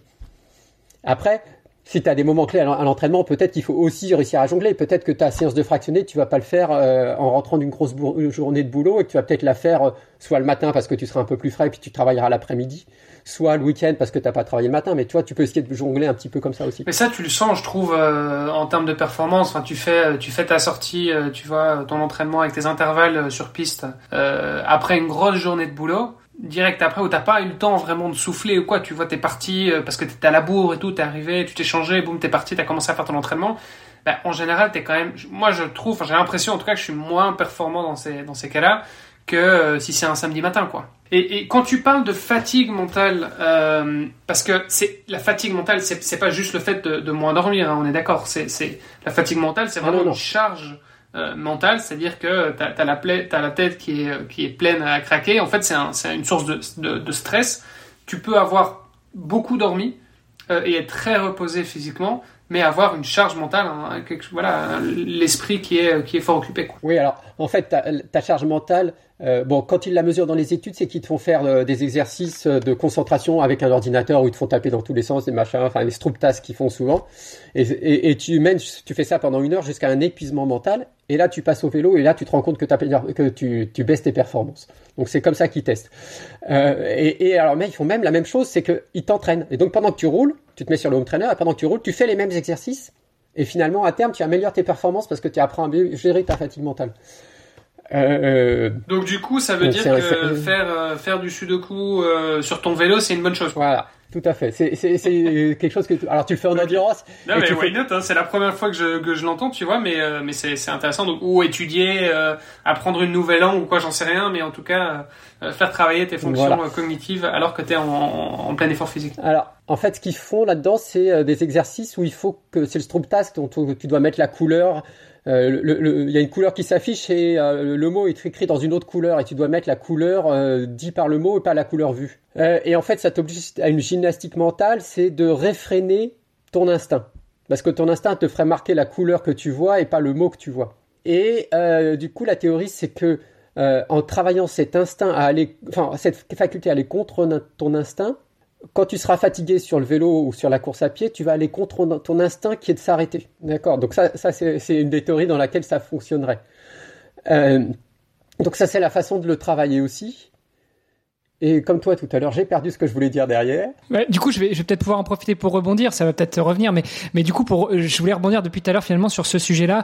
Et, euh, et moi, il y a quelque chose qui me, qui m'a toujours marqué, c'est que mon entraîneur actuel, qui, qui m'encadre depuis 15 ans, s'amuse toujours euh, de temps en temps à nous faire des petits exercices en groupe, des trucs tout bêtes. Mais euh, amuse-toi à compter 2 plus 2 quand tu es en pleine séance de fractionner. Bah, tu vas te rendre compte qu'en fait, ton cerveau il choisit.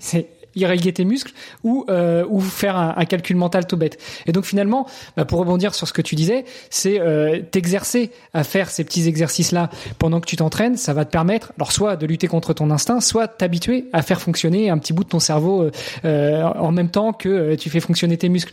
Et, et finalement, c'est je trouve que ça prend tout son sens dans le triathlon parce que finalement quand tu travailles, quand tu vas avoir des transitions en triathlon, là, tu fais du triathlon, c'est obligé, tu vas avoir des transitions. Tu vas sortir de l'eau pour monter sur le vélo, tu vas descendre du vélo pour partir en course à pied.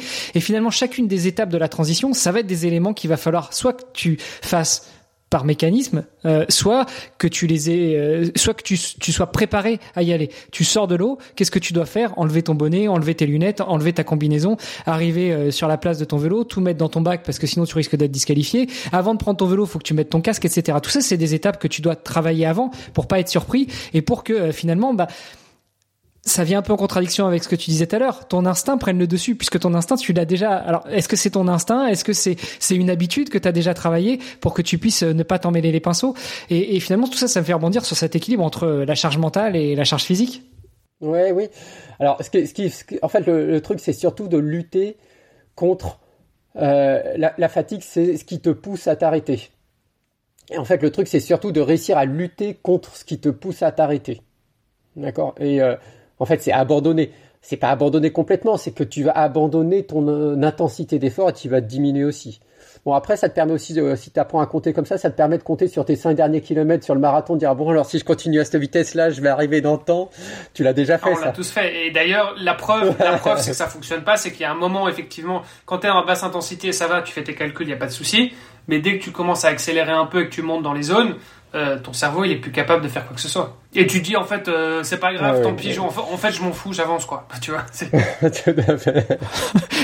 C'est ça. Puis d'autant plus quand tu calcules en, allure, c'est-à-dire en minutes par kilomètre et pas en kilomètre heure. Avec le fait que le, le cerveau est moins oxygéné ou pas du tout? Euh, Non, je crois pas que ça soit ça. C'est c'est que t'as ton, ton cerveau il est occupé à autre chose en fait. Bah, il est pas occupé à grand chose le cerveau. Et ton cerveau il est occupé à autre chose et là il est occupé à lutter. Bah, il faut irriguer les muscles. Il est occupé à lutter pour avancer. Il est occupé à lutter pour avancer, occupé à recruter la, la fibre musculaire euh, et les muscles et, et euh, oui, comme donc une fatigue musculaire euh, qui le- s'installe. le mouvement quoi. Mm. Mais c'est assez primaire finalement. Ouais, mais alors oui, c'est assez primaire, mais comme en plus, au fur et à mesure, tu as une fatigue musculaire qui s'installe, il va falloir que tu recrutes plus de fibres musculaires, donc ton influx cérébral de- devra être un peu plus important. Donc tu vois, t'as vraiment c'est pour ça aussi qu'il y a une fatigue musculaire qui s'installe, enfin une fatigue euh, générale qui s'installe, c'est qu'il ça demande vraiment un, effort inté- on va pas dire intellectuel, mais cérébral. Ok, et, c'est là justement où on parle de la, de la volonté, de euh, j'ai terminé avec la tête. En fait, bah, c'est ça, euh, c'est parce que t'as plus de jus, mais c'est il faut être fort mentalement. Quand on dit il faut être fort mentalement, finalement, c'est ça en fait. Oui, alors c'est plus complexe que ça aussi, c'est-à-dire que euh, qu'est-ce qui te pousse à aller au bout? Euh, ce qui te pousse à aller au bout, c'est euh, bah, la récompense. Alors la récompense, c'est pas forcément une médaille, c'est pas forcément une place, mais mais c'est ta récompense personnelle. Euh, mais plus t'offres de récompense, plus tu vas progresser. Enfin, tu vas aller vite quand même.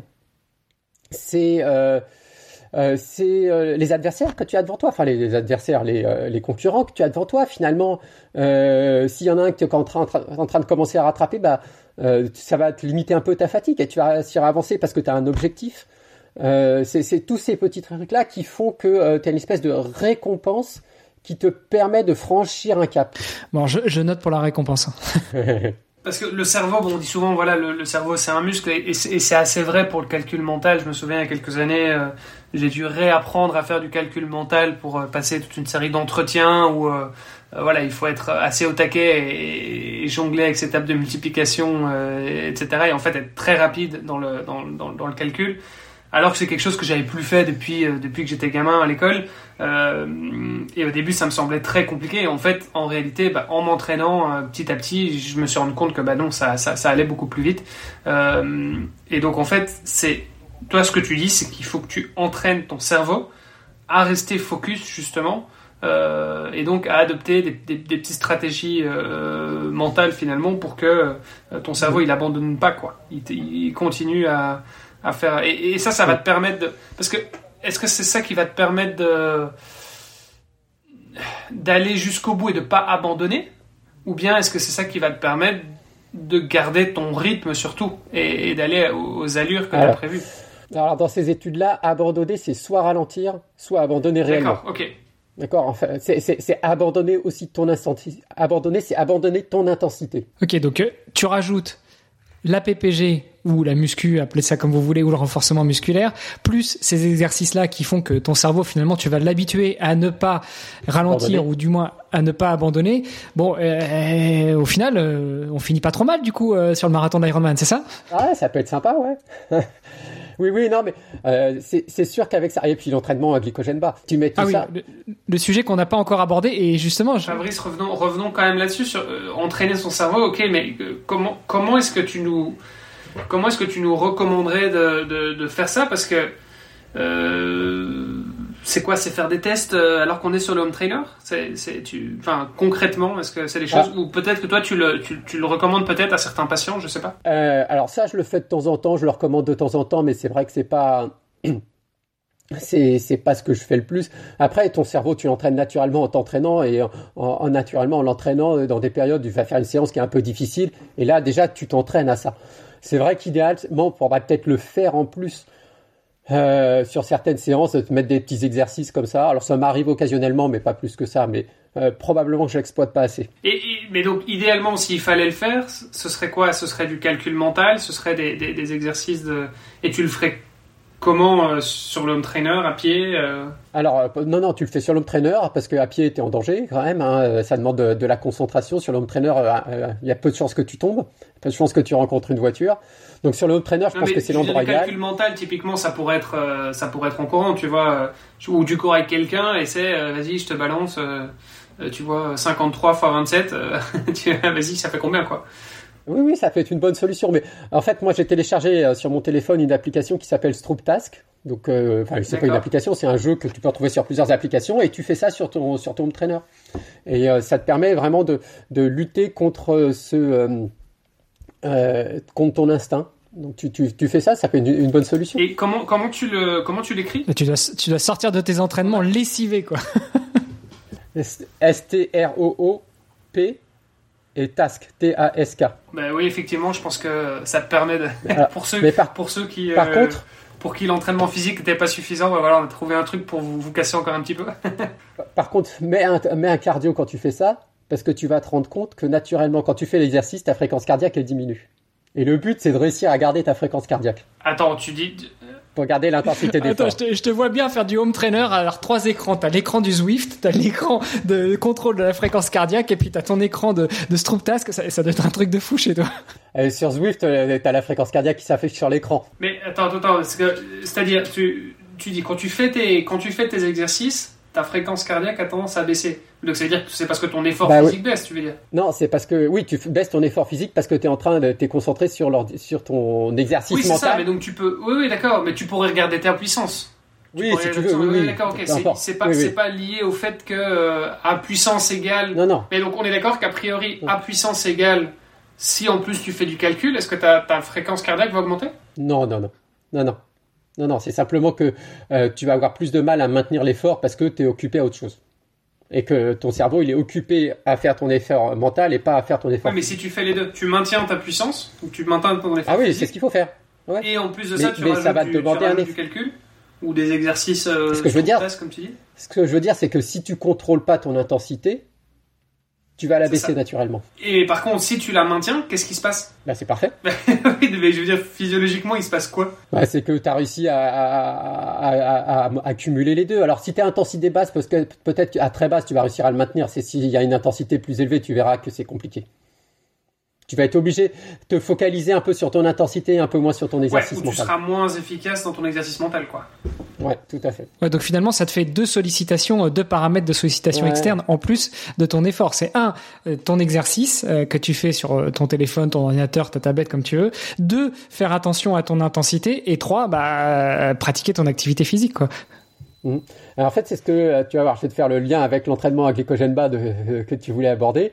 C'est que ces, ces deux choses-là sont de l'entraînement en contrainte. C'est-à-dire que c'est tu rajoutes une contrainte à ton entraînement, qui là est l'exercice mental, pour améliorer tes facultés en endurance pure. Et euh, il y a d'autres façons de faire l'entraînement en contrainte. C'est l'entraînement sous la chaleur. Tu vas augmenter tes performances sous la chaleur, mais aussi en ambiance thermique neutre. Et l'autre, c'est l'entraînement à glycogène bas, c'est que tu vas t'entraîner en ayant bossé ton glycogène musculaire pour améliorer tes performances ultérieurement en endurance. Alors attends, le glycogène bas, justement, euh, on va faire un petit peu d'explication de texte. Euh, Qu'est-ce que ça veut dire l'entraînement à glycogène bas? Est-ce que euh, ça se rapproche aussi de ces de, de, ce alors j'aime pas trop le terme régime mais mais de ce de, cette diète ou de ce mode d'alimentation qui soit le cétogène Est-ce que on cherche à être en cétose ou est-ce que c'est complètement différent? Alors, c'est complètement différent du régime cétogène ou de l'alimentation cétogène, comme on dit. Euh, L'alimentation cétogène, c'est que tu manges très peu de glucides toute la journée, donc tu à moins de 50 grammes en moyenne, hein, euh, pour fabriquer, pour pousser ton foie à fabriquer des cétones qui vont te servir de carburant pour les muscles et de carburant cérébral parce que ton cerveau ne sait pas fonctionner avec des graisses. Et donc, il faut que tu trouves, comme tu n'as pas de glucides, de glucose, il faut que tu aies un carburant de secours et c'est les cétones. Et avec les cétones, tu apprends à ton organisme à travailler, à s'exercer avec beaucoup de graisse. L'entraînement à glycogène bas, c'est autre chose. Tu vas essayer de fabriquer un peu des adaptations similaires, mais, mais tu vas pas baisser ta ration glucidique.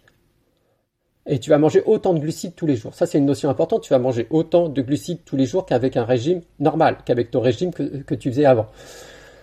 Ce qu'il faut savoir, donc le glycogène. Donc si tu bouffais déjà au McDo avant ou au KFC ou d'autres, hein, bah tu peux continuer. Euh, ça, si tu si tu cherches un entraînement à glycogène bas ou ouais, non de manière générale c'est quand même pas conseillé. Alors d'abord, dans ce cas-là, tu lis nutrition de l'endurance et après tu feras l'entraînement glycogène bas. Euh, non, donc en fait, le glycogène musculaire, le glycogène, c'est ta réserve de glucides, de glucose dans tes muscles. D'accord? Tu as le glycogène musculaire réserve dans les muscles, glycogène hépatique dans le foie. Et donc, on s'est rendu compte que le glycogène musculaire est un régulateur des adaptations à l'endurance. Si tu fais baisser ton glycogène musculaire, tu vas déclencher des cascades adaptatives. La baisse du glycogène musculaire, c'est le signal. Les cascades adaptatives, c'est le phénomène qui te permet de s'adapter. L'organisme, il n'aime pas ça. Et donc, il s'adapte, il devient plus performant. Et comment il va faire? Il va fabriquer plus de mitochondries. Dans les mitochondries, c'est là que ton glucose et tes graisses sont transformés en ATP, en énergie pour tes muscles. Il va fabriquer plus de capacité à produire de l'énergie et il va apprendre à en fabriquer à partir des graisses encore plus. Donc tu as une espèce de, truc intermédiaire entre le régime normal entre guillemets et le régime cétogène. Donc tu vas améliorer tes capacités à utiliser les graisses et tu aussi, contrairement au régime cétogène, améliorer tes capacités à utiliser et à stocker les glucides. Donc en fait tu améliores tout. Alors que le régime cétogène il est assez, euh, il est assez euh, comment dire restrictif et il permet d'améliorer une fonction, l'utilisation des graisses. Là, tu améliores tout. Euh, donc comment on fait? On fait une première séance d'entraînement où tu baisses ton glycogène musculaire, comme tu l'as baissé. Alors normalement, on dit qu'il faut à peu près le baisser de 50%. Comme tu l'as baissé, tu es en état adaptatif. Donc tu fabriques euh, des adaptations, tu fabriques des mitochondries, tu fabriques des enzymes, tu fabriques plein de choses. Si tu manges comme après un entraînement normal, ton glycogène musculaire il remonte et finalement tu stoppes les adaptations. Si tu manges pas, tu prolonges les adaptations. Là, c'est la première façon de l'entraînement à glycogène bas, c'est sans récupération, je prolonge les, adaptations. Mais ce qui est encore plus efficace, c'est de faire du bi-quotidien. Je m'entraîne, je baisse mon glycogène musculaire, je mange pas, j'attends quelques heures pour me, pour me reposer et je me réentraîne sans avoir mangé. Donc je vais m'entraîner avec des réserves de glycogène basse et je vais les, encore les approfondir. Et donc là, je multiplie les adaptations. Et il y a encore une autre façon de faire, c'est le sleep low. C'est je m'entraîne le soir, je mange pas le, le soir, je dors comme ça, donc j'ai un, un, moment qui est long euh, où je suis en état adaptatif. Et de toute façon, comme je dors, j'ai pas faim, et je m'entraîne à jeun le lendemain matin. Et donc, je vais avoir faire la même chose. J'ai prolongé mon état adaptatif et je l'ai encore maximisé en m'entraînant le lendemain matin que ce soit après le bicodien ou le sleep low, juste après ma deuxième séquence, je mange tout de suite et je mange normalement et je mange plus que ce que j'aurais fait en temps normal. Durant ces séquences, on périodise l'apport des glucides autour de l'entraînement, mais on mange pas moins de glucides. Donc on va les répartir autrement sur ta journée. D'accord? Pour maximiser les adaptations. Euh, donc ça, ça a été testé euh, notamment chez des triathlètes. Euh, et, et, ça fonctionne plutôt pas mal. Alors attends, quand tu dis tu manges pas, euh, notamment quand tu fais un bi quotidien, c'est vraiment tu manges rien du tout ou tu manges mais un tout petit peu. Euh, je veux dire, euh, si, si ah, rien. Donc moi, mon coach quand il me met des bi quotidiens, parfois il me met un 30 le matin et un 10 le soir. Donc entre le 30 et le 10, je mange rien du tout. Ouais. Alors, ce qu'on fait plutôt, c'est tu manges rien tu peux manger, et c'est même conseillé de manger 20 grammes de protéines euh, pour reconstituer un petit peu euh, les adaptations, les enzymes, pour, euh, pour les muscles surtout si tu fais la course à pied. Mais tu manges même pas une feuille de salade, il n'y a pas de glucides. Par contre, ce qu'on conseille en général, c'est de faire une séance de fractionné en première séance, parce que quand tu fais du fractionné, tu vas taper à haute intensité, et donc finalement, c'est là que tu baisses ton glycogène musculaire. Que si tu fais de l'endurance, tu consommes des graisses et peu de glucose. Donc finalement, tu baisses moins ton glycogène musculaire. Bon, après, avec un 30 km, tu le baisses quand même. Euh, mais on conseille de faire ça parce qu'en plus, c'est une séance de qualité. Et comme tu avais mangé avant, tu as pu faire cette séance de qualité et après sur la deuxième séance, tu l'as fait en endurance. Comme tu as peu de glycogène, faire du fractionné, ça va être compliqué. Par contre, tu n'as pas besoin de beaucoup de glycogène pour faire l'endurance parce que tu consommes des graisses et tu fais ton effort avec des graisses. Et donc, la bonne solution, c'est ça, c'est fractionner en première séance, endurance en deuxième séance. Mais effectivement, moi, ça m'est arrivé, euh, j'ai fait ça quand euh, lundi dernier. J'ai fait du fractionné le matin où j'ai fait. Euh, ah, c'était une séance, euh, c'était des 5 minutes. En faisant. Euh, j'ai fait 4 fois 1 minute 30 à VMA, 3 minutes 30 à 85% et 2 minutes de récup. donc c'est une séance qui fracasse bien et j'ai pas mangé et le soir j'ai été courir 17 km. Et pendant tes entraînements évidemment tu manges pas non plus. Alors ah bah tu bois éventuellement mais tu manges pas. Tu bois de l'eau, pas de boisson, pas de boisson euh, alors c'est c'est c'est intéressant, mais en même temps ça ça m'inquiète. Enfin, tu vois, je veux dire, euh, on nous rabâche tout le temps qu'il faut manger pendant l'entraînement, il faut boire éventuellement des électrolytes, de la boisson de l'effort, etc. Enfin voilà, chacun prend un petit peu ce qu'il ce qu'il a envie de prendre, mais et ton risque de blessure là-dessus euh, Je veux dire, tu fais une séance de fractionné, tu, tu te charges en lactate. Euh, déjà, tu manges pas après, donc tu dois crever la dalle. Euh, et puis le soir, pour repartir, alors que tu as les, les, les, muscles bien durs, ça doit, ça doit pas être facile quand même. Alors, c'est pas facile, mais en fait, tu t'y adaptes. Euh, Là, quand j'ai commencé ça au début, alors j'ai commencé le slip low. Le slip low, donc c'est entraînement fractionné le soir. Donc c'était testé en triathlon. Hein. Donc, ils faisaient du fractionné à, à pied. Donc, c'était 5 fois 5 minutes à 90%. Ou, euh, non, 6 fois 5 minutes en alternance avec 5 fois 5 fois 6 fois 5 minutes, 5 fois 6 minutes en alternance à 90%. D'accord? Avec 2 minutes de récup. Parce que c'est un effort qui est assez long et assez intense qui permet vraiment de baisser le glycogène. Le, après, ils avaient 20 grammes de protéines avant de se coucher et le lendemain matin, ils faisaient 2 heures de vélo euh, à jeun. D'accord? Et donc, ça, ça, ça, fonctionne. Donc, moi, je l'ai testé, j'ai fait ça, euh, mais une fois par semaine. D'accord? Donc, tu fais cette séquence une fois par semaine. Mais les autres séquences de la semaine, les autres entraînements de la semaine, tu manges. Et surtout, les autres entraînements, tu manges beaucoup, tu peux même en profiter pour faire de l'entraînement digestif. Euh, et tu t'entraînes. Un sujet qu'il faudra aborder aussi. Hein. Euh, on le pose là pour l'instant, puis on reviendra tout à l'heure. Euh, donc tu t'entraînes comme ça. La première fois, donc je suis pas parti loin à vélo le matin. je suis resté sur mon home trainer. J'ai bien fait parce que franchement, j'étais pas brillant. ça avançait pas bien vite, mais j'ai fait. Et j'ai fait ça une fois par semaine pendant quatre semaines. La quatrième semaine, j'ai fait mon fractionné le soir. Le lendemain matin, j'ai fait deux heures de vélo à jeun, une heure et demie de course à pied à juin en enchaînement direct, et j'ai bu que de l'eau. Et c'était bien meilleur, c'est passé sans problème. Et c'est vrai que ça, c'est vraiment profitable. Alors au début, c'est dur, c'est angoissant parce que c'est encore plus fort que l'entraînement à jeun. Quoi, hein. Tu n'as rien mangé la veille, euh, tu t'es bien, bien minable à pied.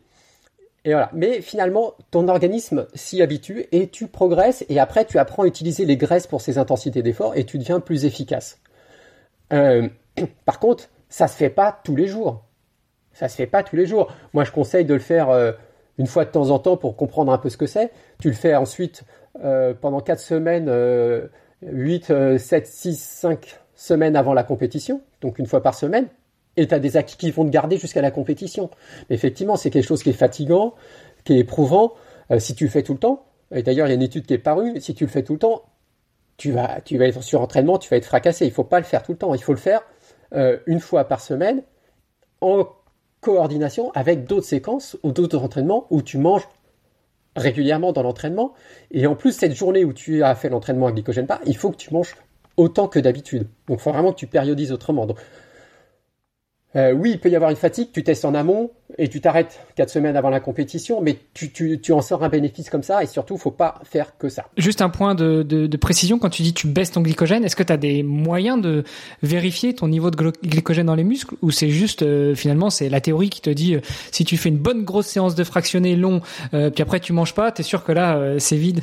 Euh, tu veux faire d'une biopsie musculaire à chaque séance? Ah non, mais c'est la, la, question. Enfin, je veux dire, tu vois, on a, on a bien, par exemple, le Super Sapiens pour mesurer ton taux de glucose dans le sang. Est-ce qu'il y a des moyens de mesurer euh, ton, ton taux de glycogène dans les muscles? Non, c'est la biopsie seulement. C'est la biopsie, donc tu peux pas savoir. Il faut se fier à ce que, ce que on a trouvé sur les séquences. Et donc c'est pour ça que je recommande du fractionné long, euh, mais une bonne séance de fractionné long à, ce moment-là. Euh, et des 30-30, ça sera pas l'idéal. Il faut vraiment que ça soit du fractionné long parce que sur des 30-30, tu vas avoir d'autres euh, paramètres qui vont venir un peu perturber ton effort, l'acidité, les choses comme ça. Et donc, euh, il faut que ça soit assez long comme effort. Donc, les 6 fois 5 minutes, 5 fois 6, euh, 4 fois 8. Alors, celle que j'utilise en, ce moment, c'est celle que je t'ai donnée. Ou alors, je peux faire 40 euh, secondes AVMA, 1 minute à 85%, 40 secondes AVMA, 1 minute à 85%, 40 secondes AVMA, 1 minute à 85%. Donc ça fait encore un effort de 5 minutes, mais avec 2 minutes à AVMA au 100 et 3 minutes à 85%, qui te permet vraiment de rester assez haut en fréquence cardiaque en permanence et qui sont assez efficaces. Tu peux faire ça cinq fois. Ça a été publié par Ronstad, un, un, Norvégien qui a travaillé aussi sur la polarisation et la musculation. Bon, les Norvégiens en ce moment, ils sont, euh, ils sont assez à la mode, donc euh, on va, on va, on va regarder ça de près. Euh, et Fabrice, tu peux peut-être nous rappeler pour, pour ceux qui nous écoutent, peut-être que c'est pas clair pour tout le monde, la différence entre le glycogène, le glycogène pardon, et les glucides? Alors le glycogène, alors les glucides, c'est des molécules que tu trouves dans ton alimentation, donc le glucose, le saccharose, euh, euh, l'amidon, la maltodextrine, le fructose. Donc ça, c'est les, glucides. Parmi ces glucides, il y a le glucose, qui est la molécule de référence, et le glycogène, c'est un assemblage de glucose qui te permet de le stocker plus efficacement que tu as dans ton foie et dans tes muscles. Ça te paraît clair? Oui. Donc le glycogène, c'est un assemblage de glucose. Voilà. Donc finalement, c'est plein de molécules de glucose entre elles, ou c'est du glucose plus autre chose, plus des enzymes, plus... Non, c'est plein de molécules de glucose entre elles. Bon, il y a de l'eau avec, parce que pour stocker du glycogène, un gramme de glycogène musculaire est stocké avec 2 à 3 grammes d'eau. C'est pour ça que quand tu fais un effort long, si tu perds 300 grammes de, glycogène, un, sportif d'endurance peut aller jusqu'à 600 grammes de glycogène musculaire. Donc si tu perds 300 grammes, bah, finalement, de glycogène musculaire lors d'un Ironman, on va dire par exemple, bah, il faut que tu aies perdu 1 kg parce qu'il il va y avoir 600 grammes d'eau avec. Euh, donc en fait, tu dois finir un Ironman, tu dois avoir perdu du poids. Ouais, ce qui est ce qui est relativement euh, classique. Et d'ailleurs, euh, souvent on conseille de se peser avant un gros entraînement ou avant une compétition, d'additionner un petit peu tout ce qu'on boit et tout ce qu'on enlève, parce que ça arrive de temps en temps qu'on aille faire un petit pipi sur la route. Pour autant qu'on arrive à le mesurer ou, ou, le, ou savoir à peu près ce que ça peut représenter, et puis de se repeser après pour voir un petit peu quelle est la, la différence de poids. Oui, mais alors là, on parle surtout ça pour l'hydratation. Tout à l'heure, tu, tu parlais, et je voulais qu'on revienne rapidement dessus, euh, de euh, l'entraînement digestif. Qu'est-ce que c'est et quel intérêt? Alors, tu sais bien que les troubles digestifs sont euh, prédominants chez nous, sportifs d'endurance, qu'on soit trailer ou triathlète. Tu vois bien le nombre de triathlètes qui vomissent sur Ironman ou qui ont de la diarrhée ou qui se tiennent le ventre tordu en deux en essayant d'avancer. en fait, les, les, troubles digestifs sont super fréquents chez nous pour plusieurs raisons. D'abord, le flux sanguin est diminué. Le flux sanguin intestinal, il est diminué parce que tes muscles, euh, ils, bah, ils, appellent tout le flux sanguin parce qu'ils sont en plein fonctionnement, donc ils veulent plein d'oxygène, donc il y a, le, sang, il va, euh, il va vers les muscles. Et donc ça se fait au détriment de tout le système digestif. Donc ton système digestif, il est perturbé. Ensuite, euh, les glucides que tu avales, si tu en avales trop, bah, ils vont pas être assimilés, donc ça va fermenter et, et, ça donne des troubles digestifs. Ensuite, il y a tout le système digestif qui ballotte dans ta cage abdominale là, quand tu cours. Euh, et puis a ces phases d'ischémie. Donc tout ça, ça fait que ton système digestif, il est vraiment embêté et ça favorise les troubles digestifs. Euh, ce qu'il faut savoir, c'est que euh, tu as une capacité limitée d'assimilation du glucose dans ton intestin. En gros, c'est 1 gramme par minute. Donc tu ne peux pas assimiler plus de 60 grammes de glucose par heure d'effort. D'accord? Parce que tu as un nombre de transporteurs limité. Et donc le but de l'entraînement digestif, c'est d'augmenter ton nombre de transporteurs. Donc tu vas t'entraîner avec 90 grammes de glucose par heure, donc au-delà de ce que tu es capable d'assimiler en temps normal, et tu vas améliorer ton nombre de transporteurs et tu vas améliorer tes facultés à utiliser les, glucides, enfin à assimiler le glucose durant l'effort. Comment ça se traduit pour toi? Ça se traduit que finalement tu vas avoir plus de glucose qui passe dans le sang, donc plus de glucose disponible pour les muscles, donc tu améliores tes performances. Et comme il y en a plus qui passent dans l'intestin, t'en as moins qui stagnent dans l'intestin, donc qui fermentent, donc moins de troubles digestifs. Donc c'est d'une pierre deux coups. Donc entraînement digestif, c'est je fais des efforts à l'entraînement avec plus de 90 grammes de glucides par heure. Alors pour te rendre compte, 90 grammes de glucides, un gel c'est 20 grammes. Euh, une banane c'est 20 grammes, une barre c'est 20 grammes, un bidon c'est environ 30 grammes.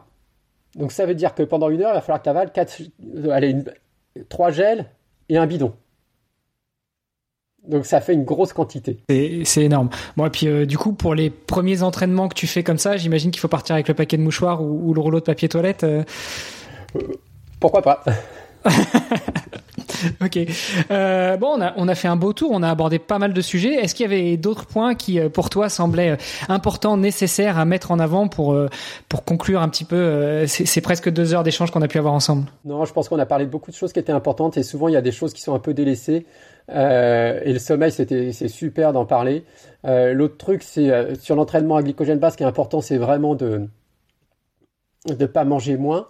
Et il y a une chose qui est super importante. À table, on prend plaisir et on mange des bonnes choses et on se fait plaisir à partager et on ne devient pas un triathlète tristoun qui mange que des pâtes. Euh, on mange des légumes, des couleurs, on, a envie de manger avec les autres. Si on fait un écart parce qu'on est avec des copains à table ou avec des choses comme ça, ben on fait un écart, c'est pas grave. Euh, mais ce qui est important, c'est vraiment, euh, j'insiste dessus, c'est à table, on doit continuer à prendre plaisir et surtout, les gens ils doivent pas oh non pas lui, ça va être casse-pied voilà, les gens qui viennent manger à la maison, en général, ils, savent, ils savent qu'ils vont bien manger et, euh, et, que ça sera bon, quoi. Et, et je trouve que ça, c'est vraiment super, super important. Et, et, en même temps, quand tu dis les écarts, c'est quoi, euh, c'est quoi pour toi un vrai écart? Qu'est-ce que tu recommanderais pas justement euh, aux triathlètes euh, Le McDo. bon, les fast-food au sens large, hein, on va pas, on va pas les cibler en particulier, mais Non, l'avantage, c'est que euh, finalement, quand une fois que tu as appris à bien manger, tu pas envie de manger du McDo, tu pas envie de manger des plats ultra transformés. Mais euh, si tu as un apéro avec les copains, bah, tu as un apéro avec les copains et puis c'est pas dramatique. Si euh, ce jour-là, tu pas mangé comme tu le faisais d'habitude, c'est pas, pas dramatique. faut pas que ça soit tous les jours. Après, finalement, tu as très peu de trucs vraiment interdits. Il faut pas gaver de bonbons. Enfin, tu as très peu de trucs vraiment interdits une fois que tu le fais très occasionnellement. Hum, hum, hum, et, et c'est un Je pense que tu abordes aussi la santé mentale euh, du triathlète. Et j'en parlais justement avec, euh, Nicolas Darvan, euh, qui, me, qui me coach depuis un moment, qui disait ben, en fait, le gros risque des triathlètes amateurs qui se lancent, qui découvrent le truc, en fait, ils se donnent à fond parce que, parce que voilà, souvent, c'est aussi les, triathlètes, c'est souvent des personnalités assez. Voilà, qui aiment bien le challenge, qui aiment bien aller jusqu'au bout des choses, etc. Euh, et donc ils vont se donner à fond. Euh, jusqu'à en fait ils vont ça va devenir tellement euh, une religion si tu veux ils vont être tellement extrêmes dans leur pratique qu'ils vont en perdre le plaisir et puis en fait ils vont se dégoûter et, voilà. Et donc et je pense que ce que tu disais par rapport à la nutrition bah, ça, ça revient un petit peu ça rejoint un petit peu cette notion là euh, de dire bah, en fait finalement euh, ouais tu fais du sport t'as envie de performer mais oublie pas que euh, faut aussi se, faut aussi se faire plaisir quoi. Ah ouais c'est très important. Bah merci Fabrice. Je pense qu'on a fait un, on a fait un joli tour. Avec plaisir j'ai encore deux petites questions pour toi. Euh, L'avant-dernière qu'on pose toujours, le podcast s'appelle Devenir triathlète. Toi, à ton avis, par rapport à tout ce dont on a échangé, par rapport à ton expérience, par rapport à tes connaissances, par rapport à tes euh, recherches, puisque tu disais que toi, tu lis euh, les publications scientifiques et puis t'en ressors l'essentiel moelle, euh, la substantielle moelle, et puis après tu mets en pratique et après t'écris un livre. Donc, au regard de tout ça, toi, Fabrice, quel serait ton conseil pour devenir triathlète? Waouh euh, bah pour devenir triathlète, on peut tous devenir triathlète. Déjà, il faut commencer par s'entraîner, c'est le plus important. Et on n'a pas besoin de s'entraîner comme des malades, il faut, faut, y aller progressivement. Alors, j'avais écouté votre podcast avec euh, Seb Chéniaud, et il y avait un truc que je pense et que j'avais euh, formulé, mais juste pour moi, et que j'avais jamais formulé, et qu'il a formulé. Je lui en ai parlé d'ailleurs au téléphone l'autre jour. Euh, progresser, mais très progressivement. Et je trouve que c'est génial parce que c'est ce qu'il faut y aller. Il faut y aller progressivement et après on, avance. Et, ne faites pas tout d'un coup. Commencez par vous entraîner, ensuite améliorer votre nutrition, ensuite faites un peu de musculation, ensuite faites un peu ça. Mais ne mettez pas tous vos paniers dans le même zoo dès le départ parce que vous allez tout casser. Donc il faut y aller faut progresser très progressivement. Ouais, alors pour euh, rappel, l'épisode avec Seb Chéniaud, c'était 278. S'il y en a qui veulent aller le réécouter, vous ouvrez votre appli de podcast et puis vous, pouvez euh, écouter ou réécouter le 278. Merci euh, pour ce, ce petit ping. Effectivement, progresser progressivement, c'est, c'est peut-être un peu la, la clé de tout ce dont on vient de parler. et puis pour terminer, bah, Fabrice, où est-ce qu'on te suit? Où est-ce qu'on échange avec toi? Au-delà d'aller euh, lire tes livres, bien évidemment, parce que là, on aura une, mine d'informations, mais si on veut rentrer dans l'échange, justement. Alors, bah, je suis sur Facebook, il y a ma page Facebook auteur. Euh, il y a mon blog chez Thierry Soukar, mon éditeur. Un petit peu sur Instagram, mais c'est vrai que j'ai un peu plus de mal euh, à l'utiliser. Et, puis voilà. Et puis voilà. Puis j'ai mes consultations en vidéo, s'il y en a qui veulent, sur Alivio, s'il y en a qui ont besoin de de consultation euh, nutrition pour le sport. Super. Bon, puis on l'aura compris, tu nous as dit que tu étais en, région parisienne, donc peut-être qu'un jour, euh, certains auront l'occasion de te croiser sur, sur les chemins et on a compris que tu aimes bien faire des bosses, donc euh, peut-être aller du côté des bosses en Seine-et-Marne, c'est ça? Ouais, mais je suis dans le nord de la Seine-et-Marne, je suis pas dans le sud à Fontainebleau. ça marche. Bah, merci beaucoup, Fabrice, pour, pour cet échange. on te souhaite une, une bonne continuation. Olivier, on se donne rendez-vous la semaine prochaine pour un nouvel invité et, des, des, nouvelles aventures sur le podcast de Triathlète. Tout à fait. Un grand merci à toi, Fabrice. C'était un épisode euh, riche euh, et assez complet. On a parlé de pas mal de choses, donc euh, voilà, hyper intéressant. C'était un plaisir aussi de te rencontrer. C'est la première fois qu'on se, se parlait tous les deux, donc voilà. Et Hermano, effectivement, à la semaine prochaine pour un nouvel invité. Ciao. Bonne journée. Merci d'avoir écouté cet épisode jusqu'au bout. N'oubliez pas de rejoindre notre groupe Facebook pour discuter avec les invités, commenter et poser vos questions. Et Olivier et moi, nous vous répondrons dans un prochain épisode. À la semaine prochaine. Salut les sportifs.